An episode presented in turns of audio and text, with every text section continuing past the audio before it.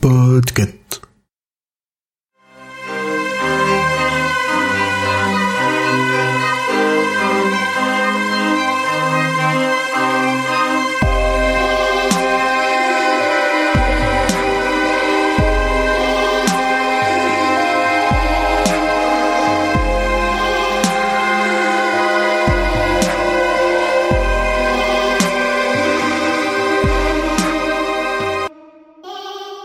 Il était 4 heures moins le quart lorsque Ralph traversa la rue et parcourut la courte distance le séparant de son domicile. Bonjour, bonsoir et bienvenue dans cet épisode de Roi Steven. Ah oui, tu commences à avoir beaucoup de podcasts là, ça fait, enfin, euh, tu sais plus où tu es, hein. tu sais plus où t'habites Bien, là. ouais, c'est ça. Bienvenue dans cet épisode euh, du roi euh, Dr Watchlist. euh, on sait plus. Ça va, vous allez bien? Oui, Oui, ça va. Et toi? Tout à fait. Ça va, la grande forme. Tout le monde est prêt, beau, sent bon pour euh, cet épisode euh, plein de Ça rebondissements. passe. Oui. Allez, On fait prêt. le, on fait l'appel. Qui est autour euh, de la table grand poil Oui, bonsoir. Julien, Oui. Bonsoir. Émilie, Présente. Emeric. Oui, présent. Et Urde n'est pas là aujourd'hui. Elle vient juste de déménager, donc euh, elle est encore dans les cartons. Internet, Mais- c'est compliqué quand tu déménages. Mm. Mais par la magie du montage, vous l'entendrez quand même au moment où cet épisode sortira. C'est quand même beau. Si vous donnez au Patreon. Alors qu'à l'épisode précédent, ils t'ont entendu sans rien donner, quoi. Ouais. C'est ça. Et moi, je suis comme un dealer. Je te donne la première dose gratuite. Hein. Ou alors, euh, c'est que Urde, on la brade pas comme ça, quoi. Bon, alors on va parler de quoi aujourd'hui, Emric Alors, on va parler d'une chanson de Gérald de Palmas. Euh, qui s'intitule Insomnie. Vous savez, c'est la fameuse chanson qui fait Insomnie, Insomnie, c'est un... Ah merde, non, c'est pas. Insomnie, c'est Elle s'ennuie. Ah bah non, bah... Je l'avais pas du tout, hein. T'es allé, t'es allé la chercher loin celle-là. Ouais. Je suis pas au fait euh, de la disco de Gérald de Palma. Ah, c'est dommage. Eh ben, Putain, J'espère le- que Julien, au montage, aura le, le courage de nous en mettre un petit extrait. bien sûr. Elle s'ennuie. Elle s'ennuie. C'est ainsi. Elle s'ennuie.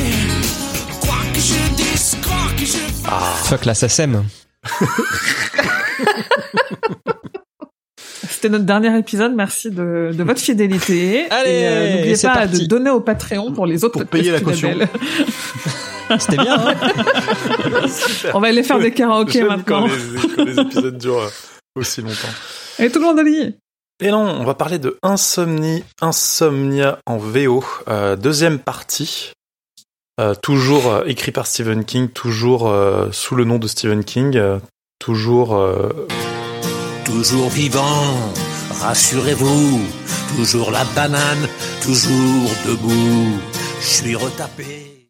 publié euh, par Stephen, enfin par Stephen King, qui est euh, donc sorti en 94 aux États-Unis et en euh, 94 en France. Donc euh, c'était ah non, je me suis planté. En 95, en 95, France, ouais. toujours un an, un an d'écart et euh, toujours euh, 717 pages en français contre 787 ou 900 selon les versions en anglais, mais j'imagine qu'en français c'est la même chose.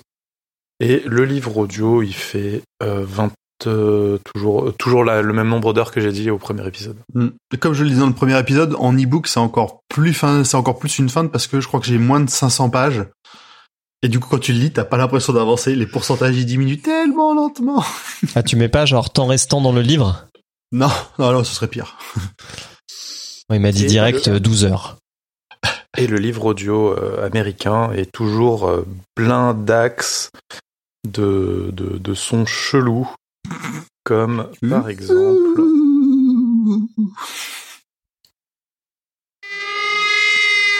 J'étais pas loin. Ah ouais Ouais, t'es vraiment pas loin. Ah, ça vrille les oreilles. Hein. Je kiffe moyen, là. Mais quel enfer Ouais. Et puis, Je sais je pas sais quel pas, est le- ça ressemble pas au livre, non? Non, bah je sais pas, il parle à aucun moment il parle de son, de machin, il y a que c'est que la vue quoi. Est-ce que vous préférez, Abattez cet animal, euh, je crois qu'il souffre. est-ce que vous préférez 27 heures avec cette musique ou relire le tome 1 de La Tour Sombre? Relire le tome 1 de la tour sombre. on regarde la tour sombre. Allez, j'enlève le, je remets le CRISPR. Il y en a pour moins de couper 27 les heures. de fond. Voilà. Euh, qu'est-ce que vous avez pensé de cette deuxième partie? Et je vais me tourner vers Julien pour lui demander qu'est-ce que tu as pensé du livre? Alors, comme je l'ai dit euh, euh, lors de la partie 1 après montage, j'ai vraiment, je me suis vraiment fait chier euh, dans la partie 1. Et euh, le début de la partie 2, on va pas se mentir, est sur la même trajectoire. Et puis à un moment, ça s'emballe et ça commence à devenir bien. Et j'ai bien aimé la fin. Enfin, j'ai bien aimé en gros le dernier tiers. Et en fait, c'est drôle parce que Emeric, tu nous as donné un site qui fait les résumés des livres. Ouais. Et en gros, les deux premiers tiers tiennent en un paragraphe et le dernier tiers tient en quatre massifs paragraphes, quoi. Pour dire à quel point le mec a installé l'histoire. C'est souvent Ah, hein, bah. chez King, ouais. On Non, mais là, il a été au de, de paroxysme, connaître les petits vieux là, on, on les connaît par cœur là. C'est tout ce qu'ils pensent, tout ce qu'ils mangent. euh. Non, mais les gens qui ont trouvé et, même, Sleeping et même Beauty, à la fin, pendant l'épilogue, pendant le, enfin, on, on y reviendra. les, les gens qui ont trouvé Sleeping Beauties long, franchement, lisez pas Insomnie, hein. Parce que c'est, pour moi, c'est dix fois pire. Ah ouais? Ah moi Ah j'ai j'ai j'ai plus Ah, du coup, galéré avec sur la chanson Sleeping de- de Beauty Palmas, que, j'étais pas loin. Ouais, mais ça m'étonne pas. Sleepy- Sleeping Beauty, ça parle de, de femmes qui se rebellent et qui s'émancipent. C'est normal que t'aies pas aimé. Ah oui, je les- non plus. et Hein. Et Je te il est rappelle long que- de A à Z, hein. C'est pas juste euh, le, le premier tiers ou les deux premiers tiers qui sont longs. Hein. Sleeping Beauty, euh, moi de d'un bout à l'autre, euh, je l'ai, il m'a emmerdé ce bouquin. Mais voilà, euh, tu, tu- le livre, tu lis, ça se passe à Derry, tu dis ouais, cool, euh, on va avoir des petits clins d'œil et tout. Au final, pas tant que ça. J'ai deux, j'ai deux pages de clin d'œil. Oh, il y en a des clins d'œil. Il y en a quand même pas mal. Oui, j'en ai, j'en mis un ou deux dans le résumé que j'ai fait la dernière fois et je crois que j'en ai laissé un ou deux dans celui-là parce que je, je savais qu'Emilie allait en mettre plein, mais euh, et puis il y en a, c'est pas des Il y en a un subtils. hein. Ah bah Ah non, ouais. ça c'est pas J'ai même subtil une pour le coup. théorie. euh. J'ai une Et puis- théorie de fan. Et puis après, euh, il a pris un chausse-pied, puis il a mis la tour sombre comme ça, là, clac Vous allez voir, ça va avoir un lien avec la tour sombre, ce putain de bouquin. Euh, ça, c'est un peu moyen quand même. Enfin, c'est... En ayant lu genre les cinq tomes de la tour sombre à ce moment de l'enregistrement, je- on a lu 5, hein Euh, Ouais. six. 6, Ah non, 6 six. pardon, donc 6 sur 7. Six, Ouais, il nous reste le 7 et le 8. euh, mais le 8, on peut Enfin, le 8, c'est un on peut 7,5, aller je crois. Mais bref, Ouais. je trouve, C'est un quatre et demi. 4 et demi. ça sort quand même de fucking nowhere, ce, ce lien avec la tour sombre. J'ai trouvé. Il, Non, on en il aurait- reparlera. Ouais, ouais. Mais même si euh, il a, Un- Insomnia aurait été un bouquin tout seul, ce lien n'a aucun intérêt à part dire qu'il y a une entité chelou ou maléfique. euh, juste, euh, il s'en est servi de, il s'est servi de cette entité-là pour le relier à la tour sombre. Ça aurait pu être n'importe quel autre euh, monstre méchant euh, de l'histoire. Ça rajoute un petit, un petit truc en plus, quoi. Ouais, ouais. Bah, je vais pas épiloguer, on, Hmm, on en ouais, parlera pendant le résumé. Émilie, cette deuxième partie. Euh, Pardon. Ouais, je, je... Il commence. Non, mais je, alors de ce que je disais la dernière fois où je disais que je, je me souvenais vraiment pas grand chose d'insomnie, euh, les, moi, les, les choses qui me reviennent, c'est des choses qui, que j'attribue à la deuxième partie, c'est-à-dire euh, quand on commence à avoir euh, des éléments vraiment fantastiques. Donc, euh, j'ai pas plus d'avis que euh, pour la première partie, vu que de toute façon, j'ai, j'ai, pas relu l'un ou l'autre. Donc, euh, je, voilà. Tu n'as même pas lu le, le relu le, résumé, le résumé résumé. Non, même pas la toute fin. Au Grand Poil l'avait dit que je pouvais relire la toute fin pour euh, avoir le, la connexion avec la tour sombre. J'ai complètement zappé. Je t'avais pointé le, souvenais. pa- le paragraphe. Bah après, je peux relire pendant ton résumé si tu veux. Je... Alors, grand poil, cette deuxième partie. Euh, j'ai bien aimé la première, moi, même si effectivement c'est long, ça installe beaucoup de choses, et j'ai adoré la, la deuxième qui euh, qui prend euh, bah, qui prend effectivement de la vitesse. Je toutes ces histoires, tout le, le- j'ad- enfin j'ai j'ai j'ai adoré Ralph depuis le début, donc euh, jusqu'à la fin, j'ai j'ai bien aimé ce qui ce qui fait, les façons dont il réagit. Des fois un peu comme un con, mais parce que c'est un être humain en même temps, il est pas parfait. Donc euh, non non, ça me je, je, je- je- si les gens sont arrivés jusque là, continuez. ça devient encore mieux pour la fin. Et enfin, Pomme. Cette deuxième partie, Alors, bien. moi, je me suis arrêtée à 10 pages de la première partie, de la deuxième partie. Mais non. en gros, je suis à 51% du livre, je veux 52 peut-être. En fait, euh, en fait, c'est très simple. J'avais vraiment pas le temps.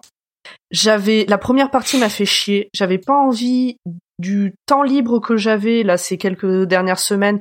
J'avais pas envie de les passer à lire un livre qui me faisait vraiment pas envie. Tous les gens qui en ont marre que je râle sur les bouquins qu'on lit, au moins, bah, euh, cette fois, je vais pas passer euh, tout un épisode à dire que c'est de la merde juste parce que j'avais pas envie de le lire. Et en plus, euh, je pouvais pas le lire parce que j'ai dû lire un autre livre pour un autre podcast qui vient de rejoindre le label Podcut. Donc, ça reste, ça, ça reste une mauvaise excuse. Ouais, Autant la première- le début, ça va. hein, moi je te le dis. hein. Le début, ça Donc, va, voilà. la deuxième excuse, c'est pas fou. Hein. j'ai dû lire Mr. Brown de Agatha Christie pour le podcast Agatham Christie et que je vous C'est du invite hors sujet, madame.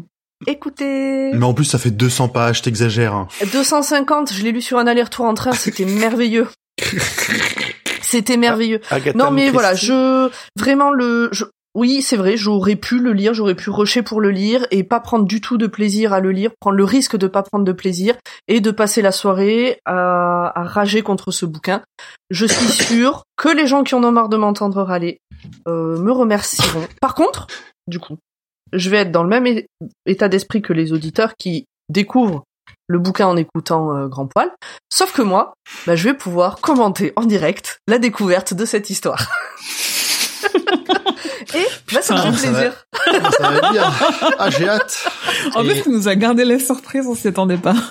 Non, si, si, j'étais au courant. Ah si, je, je l'avais dit que je l'aurais pas lu, vous, vous étiez au courant. hein. J'ai pas suivi. Ah, si, si, elle l'avait dit. Par contre, juste pour, avant de donner la parole à Emmerich, il y a un truc qu'a dit Grand Poil qui est vrai. Euh, je trouve les deux personnages principaux attachants. Euh, les, ça m'a un peu rappelé euh, 22-11-63, ce Mhm. couple euh, homme-femme euh, qui traverse. euh, alors là, c'est pas le temps, mais euh, enfin, qui, a des, qui, vit, qui vit des aventures. Et j'ai trouvé la description de Loïs particulièrement émoustillante. Voilà, sachez-le. Et toi, Alors, vu Emmerich que dans, vu que dans 22-63, moi, toute la partie qui m'a fait chier, c'est à partir du moment où la meuf arrive, je me dis que j'ai bien fait de pas lire cette deuxième partie de livre. Ah, ça n'a pas de rapport. À ce niveau-là, ça n'a pas de rapport. Bon, ok. Eh bien, moi qui, si je me souviens bien, euh, n'avais qu'une hâte pendant la première partie, c'était de, d'écouter la suite. Eh ben, euh, là, j'ai un peu laissé tomber euh, l'écoute. Ça, ça me, ça me, ça me lassait un petit peu. Je pense que c'est euh, parce que, comme tu disais, le- le- les deux premiers tiers sont vraiment, sont vraiment très très longs. Et comme on a, on a coupé à la moitié, on était dans, dans le ventre mou de l'histoire au début de la deuxième partie. Et du coup, euh, bah, j'ai, j'ai, j'ai, j'ai, j'étais content quand euh, la fin a commencé à se, à se dessiner, mais euh, j'ai, trouvé, j'ai, j'ai eu l'impression qu'il, qu'il étirait les choses et qu'il meublait, que c'est un, peu- c'est un peu dommage. Ouais, après, euh, il a des, il a des, comment dire, des, il a des instants un peu lyriques, tu vois. Enfin, on sent que la vieillesse, c'est quand même un, un truc qui a l'air de le travailler un petit peu dans ce livre. Et tu vois, genre, parfois, quand il explique qu'il y a plusieurs villes, il y a la ville des, en gros, des actifs, la ville des vieux, la ville des fous, et qui Ouais, ça, décrit tout. Ouais, ouais, ouais, mais bon, je parle du livre en général. Ouais. Il, il a parfois des petits, des petits passages de 2-3 pages qui sont sympas, mais parfois tu te manges. Enfin, moi, je sais que j'ai fini de lire aujourd'hui, et genre, je lisais la page en diagonale, et je sais que je loupais rien, quoi. Mais vraiment parce que euh, il meuble, il meuble beaucoup trop. On, on y reviendra sur la fin, il y a, il y a un petit instant meublage assez épique. Voilà, j'ai globalement euh, pas détesté, je dirais pas que j'ai adoré et que c'est euh, mon mon moins, moins chaud sur la deuxième partie que sur la première, quoi. C'est ça, c'est ça. J'en attendais beaucoup de la, de la deuxième partie euh, parce que la première partie était sympathique, mais au final, euh, bah, je suis pas du tout déçu. Je j'ai aucun, j'ai rien à reprocher sur le déroulé de l'histoire, sur la, la façon dont il a goupillé ses trucs.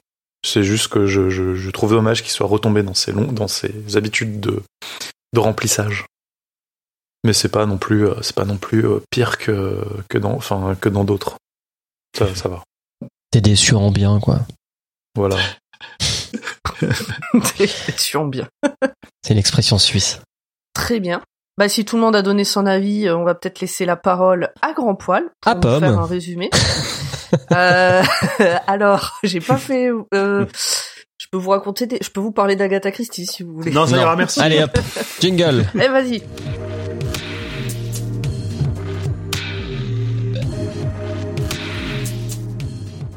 Chapitre 14. On retrouve Ralph devant chez lui, à se dire qu'il doit des excuses à Bill pour son comportement. Celui-ci n'a pas voulu croire à ses histoires de pouvoir. McGovern a laissé d'ailleurs un mot d'excuse sur sa porte d'entrée et aussi un signe d'amitié pour Ralph. Il a dû aller à l'hôpital veiller un de ses vieux amis. Ils se retrouveront pour dîner une autre fois. Le téléphone sonne. C'est Lydecker, le shérif pour rappeler un peu les personnages, qui l'appelle pour le prévenir que Charlie Pickering, à l'étonnement général, a trouvé quelqu'un pour payer sa caution astronomique de 80 000 dollars. Aide à des amis plus haut placés que prévu, on dirait. Ralph doit faire attention. Donc car- Charlie, c'est Charlie, c'est celui qui l'avait poignardé dans la première partie. Exactement. C'est ça. Ok, très bien. Et qui est un, un, comment dire, un incendiaire notoire en plus. C'est un fou. quoi. for you. Euh, Ralph doit faire attention car ces types l'ont menacé et ont été exclus carrément des amis de la vie. Ils sont donc encore plus en mode électron libre qu'avant. La discussion entre les deux se clôt sur Ralph refusant une protection policière et avec l'idée d'appeler son vieil ami Bill pour un dîner plutôt que prévu. L'appel à l'hosto ne donne rien sur Bill, mais la nièce du mourant avoue au travers de son aura, rappelez-vous, il arrive à voir des choses dans les auras, avoir songé à assassiner son oncle pour mettre fin à ses souffrances. Le meurtre Ouais. est bleu. Ouais, du coup, euh, alors cette partie-là, je l'ai lue. Ça fait partie des dix pages euh, que j'ai lues. Et euh, je trouvais que la manière dont c'était présenté, euh, euh, c'est vraiment présenté comme tu viens de dire, d'assassiner son oncle. Enfin, il y- Mhm. avait, alors que c'est plus, je pense, un acte de, enfin, de, pas de sympathie, mais c'est comme tu dis pour abréger ses souffrances parce que son oncle souffre énormément. Et la manière dont c'est présenté, on dirait juste que c'est je sais pas que c'est méchant, tu vois, qu'elle veut le, le tuer, l'assassiner. le- Ouais, mais c'est comme ça en tout cas qu'elle le ressent, mine de Enfin, c'est aussi, c'est pour ça, l'aura reflète ce que tu, ce que tu ressens. Ouais, d'accord, ok. Ok, d'accord. C'est pas comme euh, comment le héros dont j'ai oublié le nom le ressent. Ralph. C'est Non, non, Ralph. euh, Ralph. hmm. non, Ralph, lui, en gros, il prend l'info. L'info lui, appa- lui apparaît, il, l'interprète pas plus que ça, euh, celle de Laura. Ok, d'accord, très bien, merci. Du coup, Ralph est de plus en plus sur les nerfs. Il sort prendre l'air vers l'air des vieux croulants et il trouve un mot de Faye, un des vieux qui est aussi mourant à l'hôpital. Chambre 315. Pile entre la chambre où est en train de mourir l'ami de Bill et la 317 où est morte sa femme. Ce n'est peut-être qu'une coïncidence, mais Ralph se met à penser quand même qu'il existe une dérive secrète, celle des auras, peuplée de formes dans la brume et de docteurs chauves. Ralph se pose et repense à tout ce qu'il sait des docteurs. Pas grand chose, mais il semble quand même y avoir une différence entre les deux premiers qu'il a croisés en, sortant- en sortant de chez May Locher, sa voisine qui est morte, propre sur eux, confiant et pas forcément menaçant, au contraire de ce troisième docteur chauve qu'il a agressé tout sale et qui a découpé l'aura de la chienne. Il a une euh, épiphanie, mais nous, un lecteur, on saura pas ce que c'est. En repensant à tous les membres de son entourage qui sont morts ou la côtoient de très près. Ralph finit son après-midi en contemplant la rue et les auras qui vont et viennent. Il les accepte de plus en plus et sa nouvelle compréhension de la situation le pousse à récupérer le plus vite possible les objets de ses amis dérobés par le docteur Chauve. Chauve. On parle du Panama de Bill et des boucles d'oreilles de Loïs. Ralph se prépare ensuite à un repas de célibataire, se rend sur le porche pour le dévorer en observant la rue. Il a l'air d'aller mieux, des cheveux noirs réapparaissant au milieu du gris. Il croise une de ses voisines arthritiques qui a l'air de le juger à chaque regard. Un petit bout de conversation et sur un au revoir pris d'une inspiration subite, Ralph aspire une partie de l'aura de sa voisine. Bah, il met pas la misère parce qu'il ressemble à un clodo. Si c'est ça. Euh, oh là là, vous, il vous manque un bouton, je pourrais vous le recoudre si personne n'est là pour prendre soin de vous. Elle m'a bien fait marrer la petite la petite là. Et du coup, le petit shot d'aura, c'est l'explosion de, couleur- de couleurs, l'euphorie et en même temps la culpabilité et l'horreur. Il serait une espèce de vampire d'aura suçant la vitalité de tous ceux autour de lui, peut-être même sans le savoir. Tin, tin. Chapitre 15. Le soir arrive et avec lui Loïs, plus jolie que jamais. Et plus jeune aussi. Comme Ralph. Un bisou d'aura suivi d'un vrai et il rentre dans la maison. Alors, en parlant de bisous Dora, j'ai un petit extrait pour vous. Ah. Ralph raised his own finger, and a blue beam grew from it. These two narrow casts of light met in the center of Harris Avenue and twined together like woodbine. Higher and higher the interwoven pigtail rose, paling slightly as it went. Then Ralph curled his finger, and his half of the love knot in the middle of Harris Avenue winked out of existence. Voilà. C'est toujours un peu les- gênant cette musique. hein. Vous avez eu les petits violons. oui. Oui. oui, on les a bien entendus là. C'était bien. Voilà, donc euh, il y avait ça pendant les pendant les moments euh, des petits violons pendant les jeux, les moments mignons et puis des guitares un peu dérangeantes pendant les moments euh, où il faut qui font peur. J'ai un autre extrait un peu plus tard. On sent que cet e-book est bien dans son année de, de publication, ça doit pas être jeune. Euh, je ne sais pas, faudrait que je vérifie, mais je vais vérifier pendant que tu continues. Yes. Euh, du coup, Loïs doit traîner Ralph dans la salle de bain pour qu'il se rende enfin compte de son propre rajeunissement. S'ensuit probablement une petite séance de choses entre nos deux amis et ils finissent dans le canapé à discuter ensemble. Ils ont fait la chose. Ils ont fait la chose. Ils ont Ken. Euh, Ah, bon bref. Alors, cette petite branlette, Ralph, qu'est-ce que ça fait ah, J'avais demandé si c'était plus efficace que la branlette pour dormir. Mais du coup, s'il se pose dans le canapé pour papoter, euh, Ouais. Ça a pas marché, ça a pas suffi. Non. pas pour l'instant. On apprend que Loïs a au- aussi expérimenté le vol d'aura, un peu par méchanceté. Ils ont tous les deux peur d'être des vampires, les fameux centurions de Dipno. Putain, eh, je suis désolée, mais pour l'instant, ce que tu racontes, je suis contente de pas l'avoir lu. Hein. C'est pas de ta faute. hein. Je sais que toi, tu ne fais que le résumé, tu n'es que le messager. Non mais, je prends quand même la balle. Merci de ton sacrifice. Ils sont interrompus par un bruit de choc de voiture dans la rue. Ils se précipitent pour voir Rosalie renversée au milieu de la route en train de vivre ses derniers moments. Mais elle était pas morte, elle? Non, il avait juste coupé Laura, mais elle était repartie. Ouais. On sait pas trop ce qui se passe une fois que Laura a été coupée. Et là, on voit aussi Joe plus sage qui se précipite, désolé pour la caresser une dernière fois. C'est lui qui vient de la renverser. À la, stu- à la stupeur de Ralph, ses mains disparaissent régulièrement, le ramenant brutalement à sa première rencontre avec Ed. Et soudain, il voit le petit docteur chauve numéro 3, le méchant. Celui-ci se moque d'eux et se rapproche de Joe, de Joe, Joe, Joe Dalton, pour lui dérober un peigne, toujours en, les narguant. Chapitre 16. Après cette mort et ce vol, Ralph fait part de ses découvertes à Loïs, et il se décide à aller à l'hôpital rapidement pour essayer de trouver les deux docteurs chauds, ceux qui font bien leur taf sur les mourants, un peu comme Atropos coupant le fil de la vie des gens à la fin. Là, on repart sur les trois parcs dont on avait parlé euh, au premier épisode. L'arrivée à l'hôpital se fait dans une explosion de couleurs et une espèce d'entonnoir géant qui parcourt les escaliers.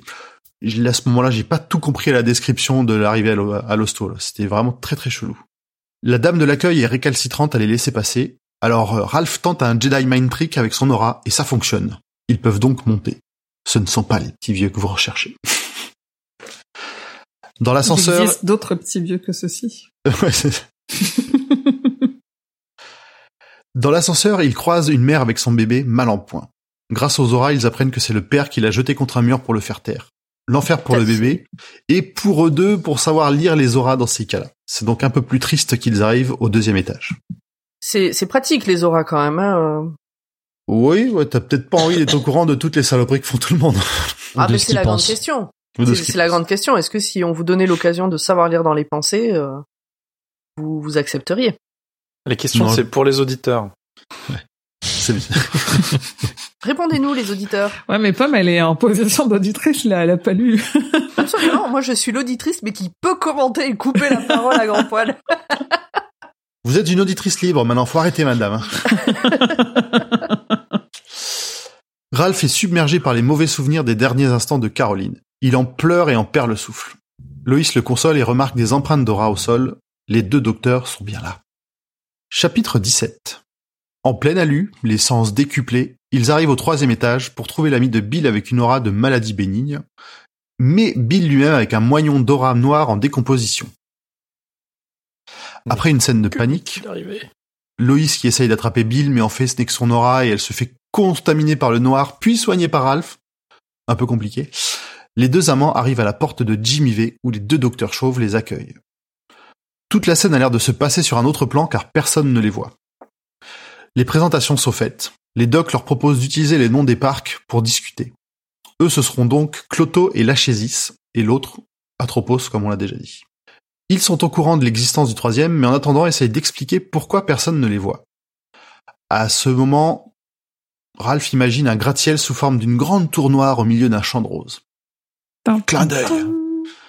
Les micrones slash humains habitent aux premiers étages et il y a des ascenseurs vers les suivants. C'est quand même pas subtil. Hein.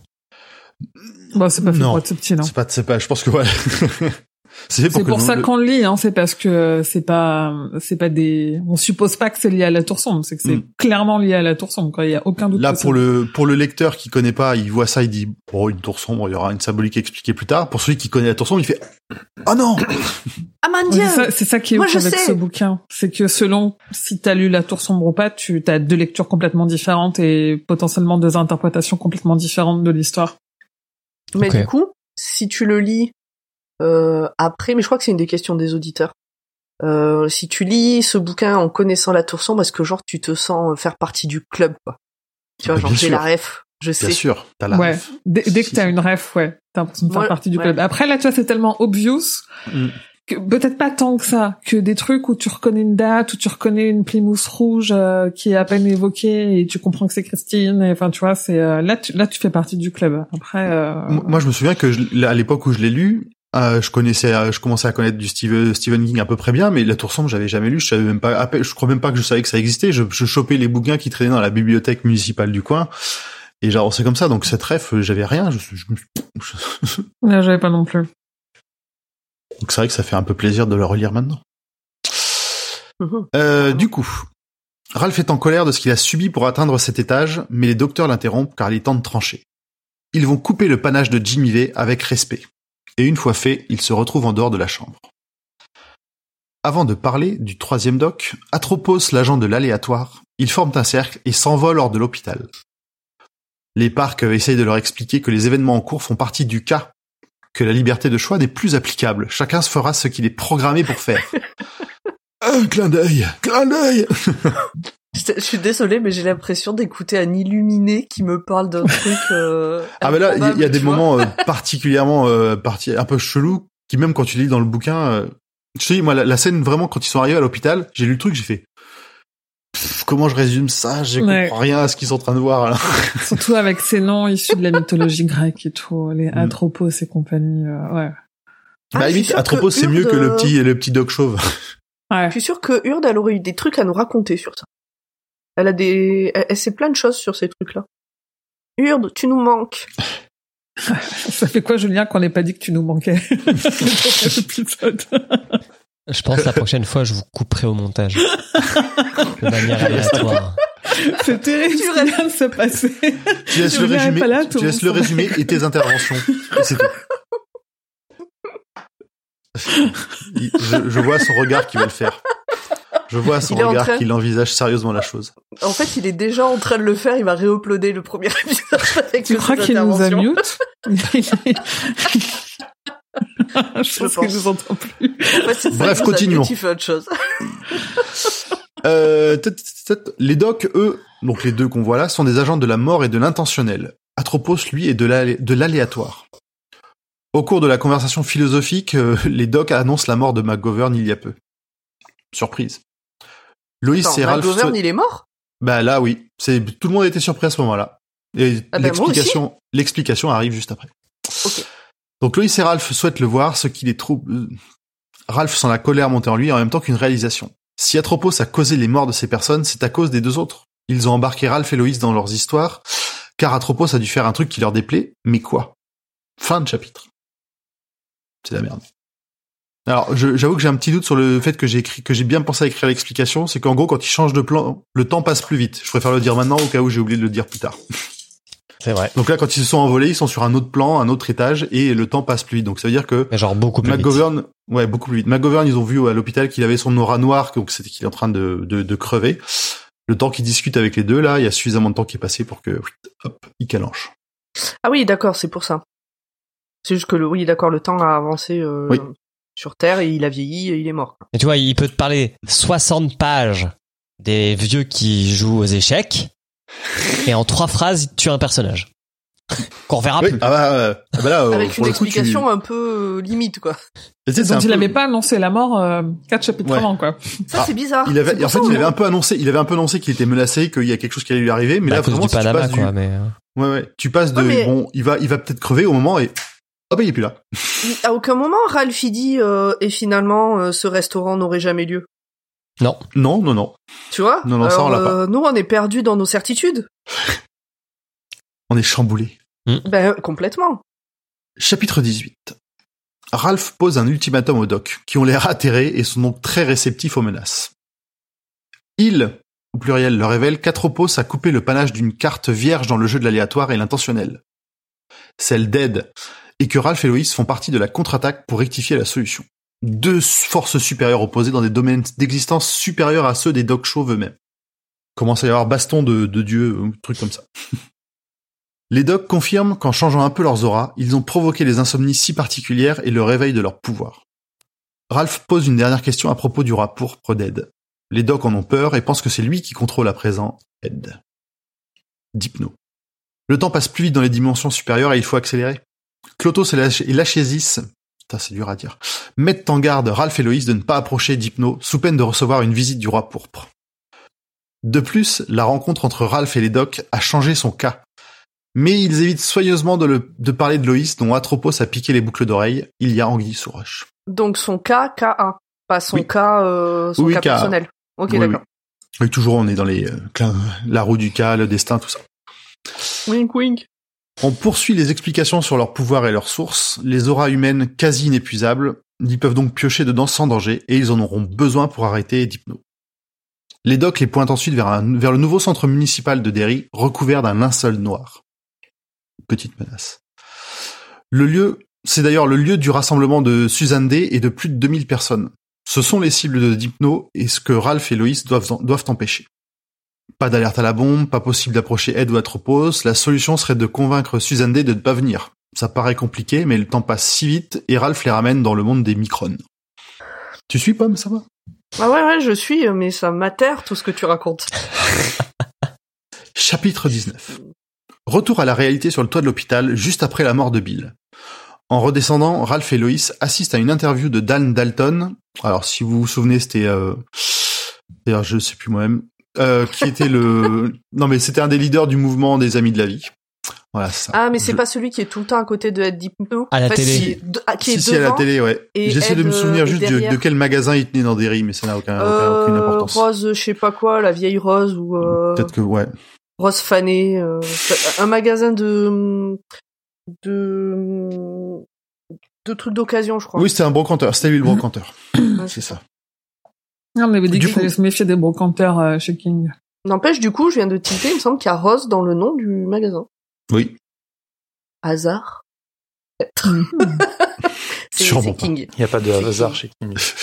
Euh, Il y a peut-être de la chance des fois. hein. Ou un sûr. chapeau, euh, un chapeau des prénoms. Donc du coup, dans cette interview, il réfute toute accusation d'action violente de leur part. Il ne sait pas où est Dipno, qui ne fait plus partie de son mouvement. Mais il en a visiblement très peur, ce qui n'est pas très rassurant. À la sortie du parking, Ralph recroise Tig- alors Trigger Vachon, qu'il avait rencontré lors de l'incident avec Ed. Je savais bien qu'ils n'avaient pas inventé un perso avec un nom si chelou pour pas qu'il revienne. C'était le, le, le camionneur qui l'a ramené de chez lui la première fois qu'il a croisé Ed complètement Oh. euh, taré au tout début. Oh là là, je savais même pas qu'il avait été nommé ce gars-là. Ok. Ah si si, Trigger Vachon. Trigger Vachon. Ouais. Ok. Euh, il semble avoir un mot à lui faire passer, mais il il l'a oublié. C'est une scène un peu étrange entre Ralph qui veut juste se barrer et Trigger qui essaie de se souvenir d'un truc qu'il doit lui dire. Ralph et Loïs arrivent ensuite à la, cu- à la clinique, passent le, vigile- le vigile sans difficulté et sans utilisation de pouvoir pour essayer de parler à Gretchen Tilbury. J'ai l'impression que tu, j'ai- j'ai- enfin, j'ai l'impression que c'est deux Jedi, quoi. Ah mais, euh, Il y a un peu de ça, Oui, il y a un ouais. peu, il y a un peu de ça. pouvoirs, Oui, bah, le- les, les, les pouvoirs, le- les auras leur ont donné des pouvoirs et maintenant ils, ils ont un but, ils vont s'en servir. Ils commencent à savoir s'en servir. Attention coup, J'ai une aura et je peux m'en servir. euh, mon doigt est chargé, ne bougez pas. Euh, la secrétaire leur confirme qu'elle n'est pas sur place en ce moment, mais à High Ridge, le refuge pour femmes battues. Cette fois, utilisant son pouvoir, Loïs lui délie la langue pour, elle leur- pour qu'elle leur indique comment y aller. Et notre petit couple reprend la route. En sortant de l'hosto, ils sont à nouveau interceptés par Trigger, qui a retrouvé ce qu'il avait à leur dire. Les symboles japonais sur l'écharpe de Dipno, pareil, tout premier paragraphe quasiment du livre, lors de leur première rencontre n'ont qu'un seul sens, kamikaze, ou kamikaze. Donc là, ça commence à imbriquer les morceaux de puzzle. Là, ça commence à devenir intéressant. Euh, kamikaze comme le verbe du premier groupe kamikaze, je kamikaze, tu kamikaze. Je l'ai- je prononcé à la japonaise, excusez-moi. Ah, pardon, excusez-moi. Je- franchement, je pensais vraiment que du coup, t'en avais fait un verbe ou que Non. le bouquin en avait fait un verbe. Non, parce que le C'est le, vent de Dieu. le saké, c'est pas le sac, tu vois, c'est Ouais, le c'est saké. Donc du coup, kamikaze. Bon, ok.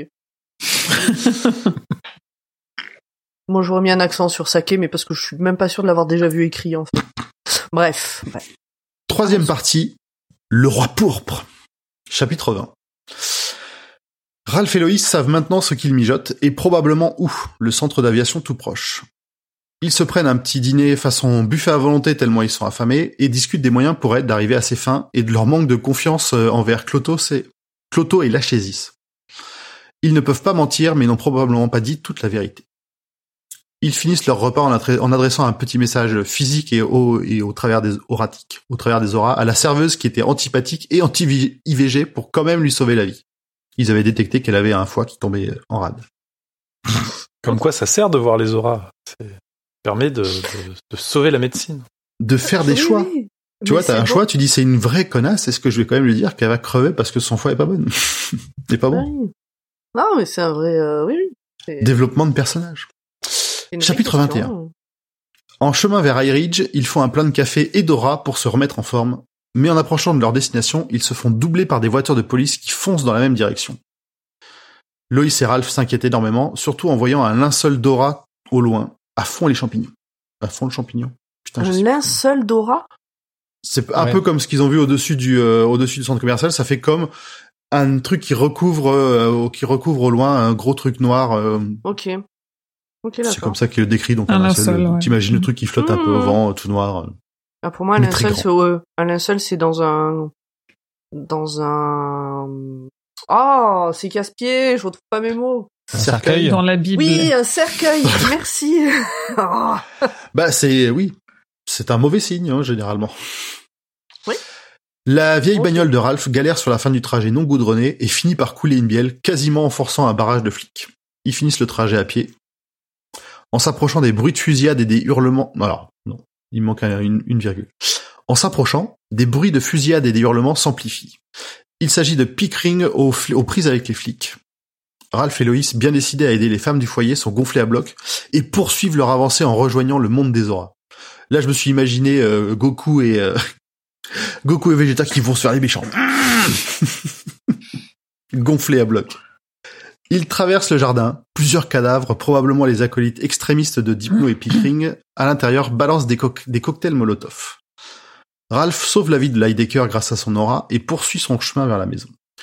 Pickering semble intouchable, comme protégé par des forces supérieures, ce qu'ils avaient deviné des déclarations des deux docteurs du précédemment vus.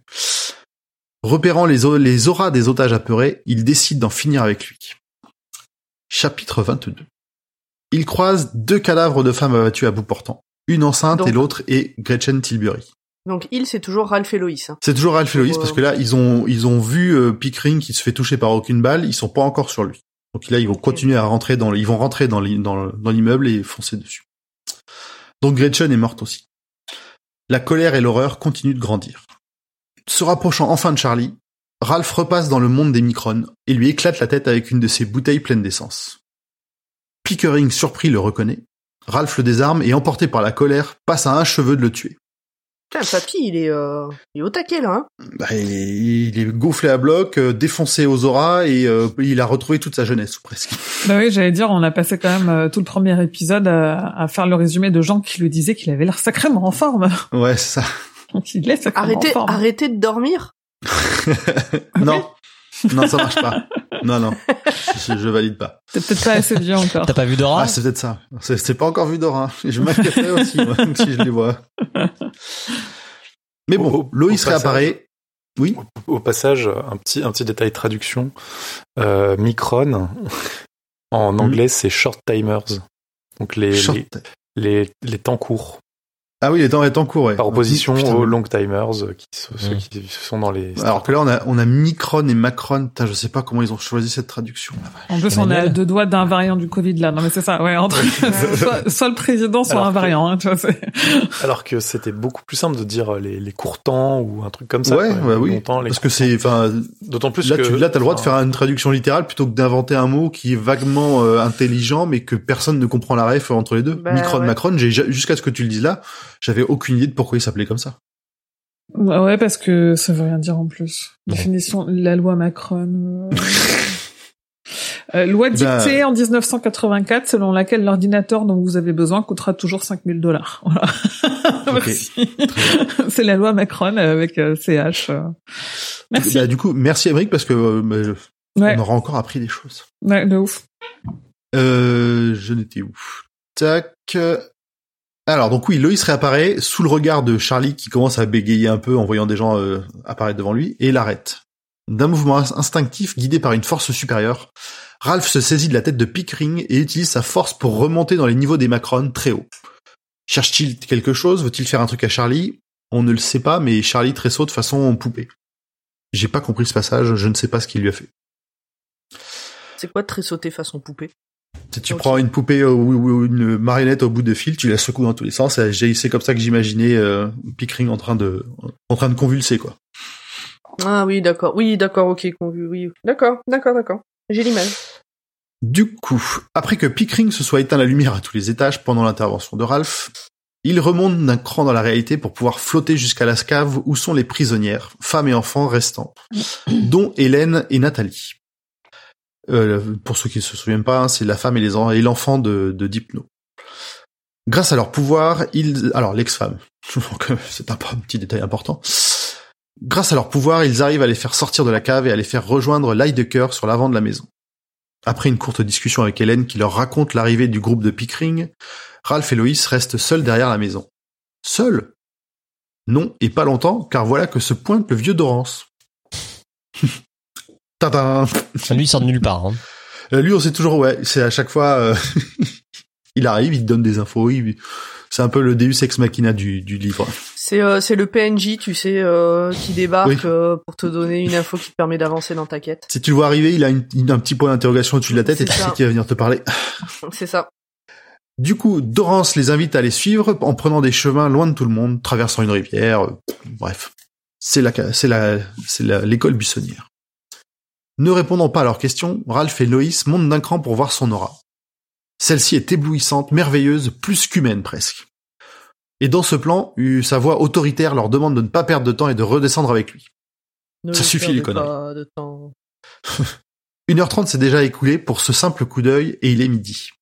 Ils reprennent leur chemin jusqu'à la sortie du sentier où les attendent du sentier, où les attendent une voiture et Joe plus sage à l'intérieur. Oh, le pharmacien chelou, là. Oui, oh, il est sympa Joe. Je croyais qu'on le revoyait pas. Ok. Chapitre 23. Sur le retour vers Derry, Dorance leur explique qu'ils forment un cathète lié à l'intentionnel. Leur destination est le centre municipal, contrairement à l'avis de Cloto et Lachésis. Pomme, elle a roulé les yeux au ciel. Je crois Elle qu'elle dit s'est, ouais, forme je- un cathète, elle a, genre, oh là, ça y est, c'est bon, vas-y, Ah, je connais ce mot. je- gaffe, tu as je comprends optiques. hein. le, je comprends le point de Julien, en fait. Le côté, euh, ça y va au forceps, euh, sur les refs. Bah, enfin, C'est pas un tome de la tour sombre, mais c'est un tome de la tour sombre à un moment donné. Enfin, Ouais, c'est très bizarre. Mais ça devient, euh, enfin, même si c'est un peu, c'est des grosses références, ça, ça reste un peu, je trouve moi, logique dans la progression. hein. On leur a parlé du cas, ils sont reliés ensemble. Le cathète, ça paraissait le, le- la suite Oui, mais c'est déjà tout ce qu'il y a avant, c'est déjà de trop. en fait, il y a, y a pas 7 tomes plus quatre et demi. euh, C'est il y a 6, six et demi, donc c'est insomnie. euh, Est-ce qu'il y a six terres avec euh, avec ce qu'on va lire après là, cœur perdu en Atlantide? Je ne sais pas, on verra. Puis 7, en fait, c'est une arnaque la tour sombre. C'est pas 7 tomes, c'est euh, 25. Ça ne s'arrête jamais. On l'a toujours dit. Et tour sombre, elle connecte tous les univers de King. Ouais, Ouais, mais point, parfois, bon, c'est bref. Ouais, mais c'est, enfin, c'est vraiment, c'est le plus, c'est le plus obvious, donc du coup, ça peut paraître un peu, euh, un peu Mm. too much, quoi. J'entends. Euh, tut, tut, tut, tut, tut. Donc, ils arrivent enfin au centre où l'animation bat son plein. La réunion doit se tenir et ils ne trouveront aucun moyen de persuader Suzanne Day du contraire. Dorance dit à Ralph qu'il est devenu le centre des événements et que tout se jouera avec lui. L'intentionnel et l'aléatoire l'observent de près. C'est des concepts qu'il observe. c'est- Il se quitte sur une dernière déclaration mystérieuse de Dorance. A priori, c'est compliqué dans sa tête et avec les pouvoirs supérieurs pour pouvoir donner des explications. Et il préfère éviter. Des os pas des os, Ralph, t'y vas comme t'es venu, tu te démerdes. De l'intérieur, les auras réapparaissent. Ralph d'abord, puis lui, puis Ralph d'abord, puis Loïs constatent la nature du linceul qui entoure le centre. Leur courage en est ébranlé, mais ensemble ils poursuivent leur chemin. Les gens autour d'eux, même s'ils ne la voient pas, la ressentent. Un sentiment englobant de cafard se lit sur tous les visages. Un petit shoot d'aura, et ils se sentent mieux. Cela déclenche aussi la vision de créatures étranges, visibles à personne d'autre. Elle donne l'impression de charognards se regroupant pour un futur festin. Pendant que Loïs fait diversion auprès d'une journaliste, Ralph se concentre à la recherche des traces d'Atropos. Il finit par trouver les empreintes sanglantes et ils repartent en chasse. Alors là, on va arriver à des moments où ça va devenir, euh, on va s'enfoncer dans le fantastique et un peu nawak. hein. Ah bon? Oui, oui, On va commencer à faire ça maintenant? Oui, oui, on n'y était pas encore. Ok, très bien. Ce n'est qu'un Euh, ch- Chapitre 24. Obligé de revenir à la réalité pour traverser le plus épais du linceul, et une fois la barrière franchie, il remonte de deux crans chez les Macron pour retrouver la piste de d'Atropos. Un petit point culotte pendant le reste du trajet, Loïs a des soucis techniques. Ça faisait longtemps. Les points Ouais. culottes, pas des soucis techniques. Bah, en gros, comme elle a maigri, sa culotte ne tient plus correctement, donc elle a tendance à la perdre pendant qu'elle marche. Ah, alors je pensais qu'elle avait des, vu son âge, des soucis de fuite urinaire. non, c'était pas le cas. Bon, ça aurait pu. Il y a plutôt un fort risque Euh. qu'elle se retrouve cul nu au milieu de, au milieu de- du centre. Très bien. Ok. Et c'est c'est un détail qui n'a pas grand intérêt, mais qu'il qui va insister dessus pendant plusieurs euh, pages lignes. Donc je me suis dit, bon, on va le noter, peut-être que ça reviendra. Est-ce que, est-ce que euh, c'est une culotte blanche? Parce qu'on a besoin de savoir si c'est une fille bien ou pas. Et rose, je crois, non? Ouais, tu tombes là, tu me demandes trop de Oh. détails, ça fait un petit moment. C'est Je sais plus non plus. C'est important. Les couleurs, c'est important chez King, vous le savez. Les couleurs de culotte. C'est les couleurs du... La piste les mène au travers de l'hippodrome, puis à Nebold Street, euh, clin d'œil, où ils croisent un poivreau qui va leur permettre une petite recharge d'aura. On dirait que ça devient nécessaire plus régulièrement maintenant. En même temps, ils ont toujours pas dormi depuis un bon bout de temps, je pense. La piste les amène finalement près de l'aéroport. Ralph est déterminé à se débarrasser d'Atropos s'il le croise. Au bord, du chemin, un, vieil, un vieux chêne mort, abattu par la foudre, c'est son antre. Chapitre 25. Alors là, je, je suis pas sûr que tout le monde va comprendre, hein, parce que cette partie à résumer, c'était pas évident. Ils sont obligés de prendre le risque de remonter d'un cran pour pouvoir supporter l'odeur présente lors de leur parcours sous l'arbre. Le tout baigne, baigné par une lueur rougeâtre désagréable. Le temps passe plus vite, le temps presse. Ils arrivent finalement dans la tanière d'Atropos. La pièce crasseuse est à côté d'un entrepôt de souvenirs collecté par Atropos, un véritable labyrinthe de murs de souvenirs. Il doit être là depuis des centaines d'années. Donc il a jamais peut-être croisé Pennywise à un moment. Et c'est dans ce labyrinthe qu'ils doivent pénétrer pour trouver l'origine d'une espèce d'alarme psychique qui semble les gui- les guider vers un but. La traversée est très éprouvante. Un des murs est d'ailleurs recouvert de billets, ce qui répond à la question du financement de Dipno. Donné au Patreon. J'imagine, euh, j'imagine le petit nain qui, qui se promène avec sa mallette et qui tiens.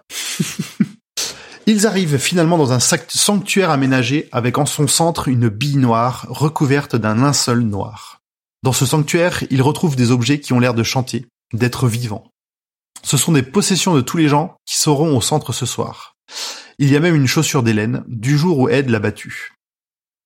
La ville absorbe la substance de ces objets et en même temps les relie en un cathète. Les Ralph a objets une, forment un cathète la ville, en gros, au final, c'est la ville qui forme un cathète au travers Ah, c'est de la ces ville. objets. D'accord, ok. Ralph a une épiphanie sur comment récupérer la bille. Son aura prend la forme de ciseaux au bout de sa main, et il entame la découpe du linceul, qui hurle lorsque la première entaille est faite.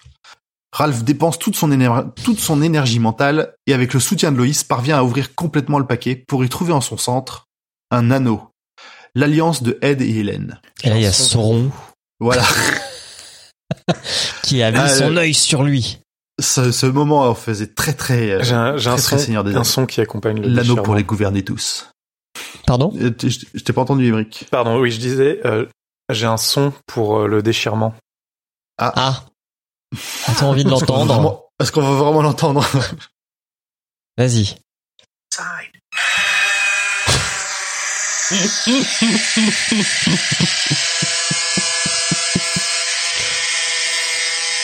Ça, je crois que c'est le convoi de la liberté. Et- Avec, avec quelques vuvuzelas là. Ça a fait sursauter Mister. Non, en même temps, c'est assez, dé- c'est bien désagréable, comme de, avait l'air d'être décrit euh, le fait d'essayer de découper ce truc. C'était pas la, alors je sais plus comment elle s'appelle, la, la, la, tre- la 13 noire là, ou je sais pas quoi. euh, Ça aurait pu être une des. on- moi, j'ai pensé au départ à une des boules euh, de, de, de Merlin, de l'arc-en-ciel. Voilà. Ok.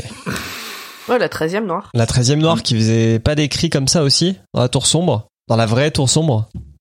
Non, euh, non, elle fait pas des cris. Par contre, elle peut attirer euh, les gens. Ok. Il y avait des, des voix dans la cave. euh, C'était. C'était la, grotte. Il y avait une grotte qui, euh, qui, mais c'était. Mais sinon, la, la, la bille, en fait, elle, est- la bille, la boule de, de bowling, là, elle, elle était plutôt, euh, c'était plutôt, elle, avait- elle dégageait une, un truc, euh, genre, elle, elle exerçait une espèce de contrôle mental, elle, euh, Hmm. t'avais l'impression de regarder, un truc comme ça. Du coup, cette alliance, Ralph essaye de la prendre et il constate qu'un autre anneau est sur le sol, en plus de celui qu'il a dans la main. Il répète l'opération plusieurs fois, mais est convaincu que le premier qu'il a pris est le bon. L'anneau est le moyeu, donc le centre, et les contrefaçons sont comme des rayons. Ils ne fonctionneront plus sans le clin moyeu. d'œil, clin d'œil. Ah, ah, celui-là était fort aussi. on, on passe aussi le- le- le- la citation de Tolkien, euh, un anneau pour les gouverner tous, etc., etc. Ah oui, oui, si, je crois que c'était littéralement euh, de- dans le dans le roman. C'est un hommage. Non, mais il le dit, c'est de Tolkien dans Le Seigneur Mm. des Anneaux, parce qu'il se souvient qu'il a lu Le Seigneur des Anneaux.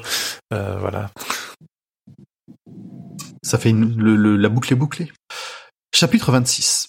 Le retour s'annonce compliqué entre l'épuisement et le labyrinthe. Et le manque de prudence se paye, Atropos les ayant rejoints et menaçant le panache de Loïs sous son scalpel rouillé.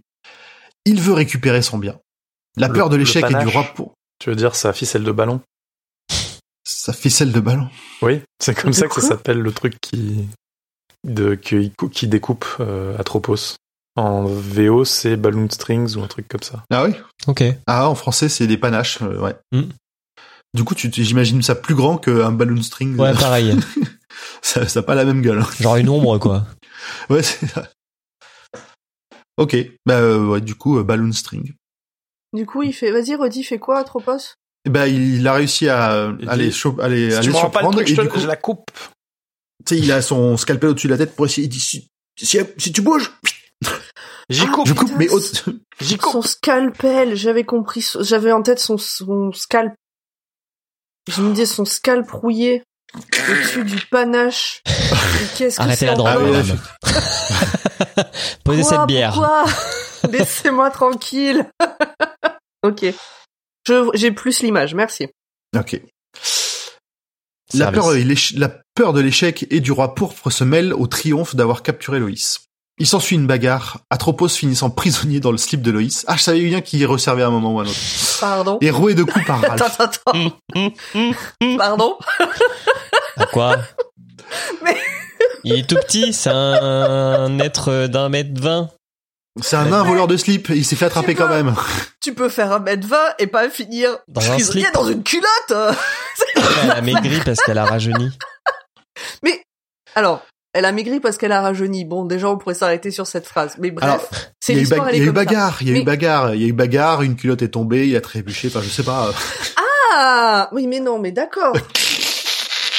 non, mais moi, l'image que j'ai en tête quand tu dis euh, il est prisonnier dans la culotte de Loïs, j'ai pas en tête que le tissu est tombé, qu'il s'est pris les pieds dedans, tu vois. Alors c'est pas comme ça que c'est passé, je, je disais une connerie, mais en gros oui, elle, il- elle porte plus la culotte à ce moment-là. Très bien. Si en même temps tu nous dis pas tout. Ah pardon, bah j'essaie vraiment, vraiment cette partie. C'était un peu le bordel. J'ai- J'aime bien parce que le, le côté, on ressent bien en plus dans la façon dont ça a été écrit l'ambiance sombre, dégueulasse. T'as été, op- j'étais oppressé en lisant, limite claustro, mais ça rend pas bien en résumé, c'est pas facile. C'est parce que c'est le fait d'être bloqué dans la culotte de Loïs qui t'a rendu claustro? Comment ça se passe? Madame, arrêtez. parler de la culotte de cette dame. On a trop parlé de cette culotte. Très bien. Avançons. Alors, donc, du coup, Ralph peut le rouer de coups, hein, il mérite. Euh, Loïs, elle, elle a aperçu ses boucles d'oreilles sur le dock, ce qui lui a redonné un coup de jus sous la colère. Atropos prisonnier, Ralph sent qu'il faut s'en débarrasser. Mais Loïs ne veut pas le laisser faire. Il la fait retourner vers l'entrée pour qu'elle n'assiste pas à la suite. Elle, elle a encore bon cœur, Ralph, il est vénère.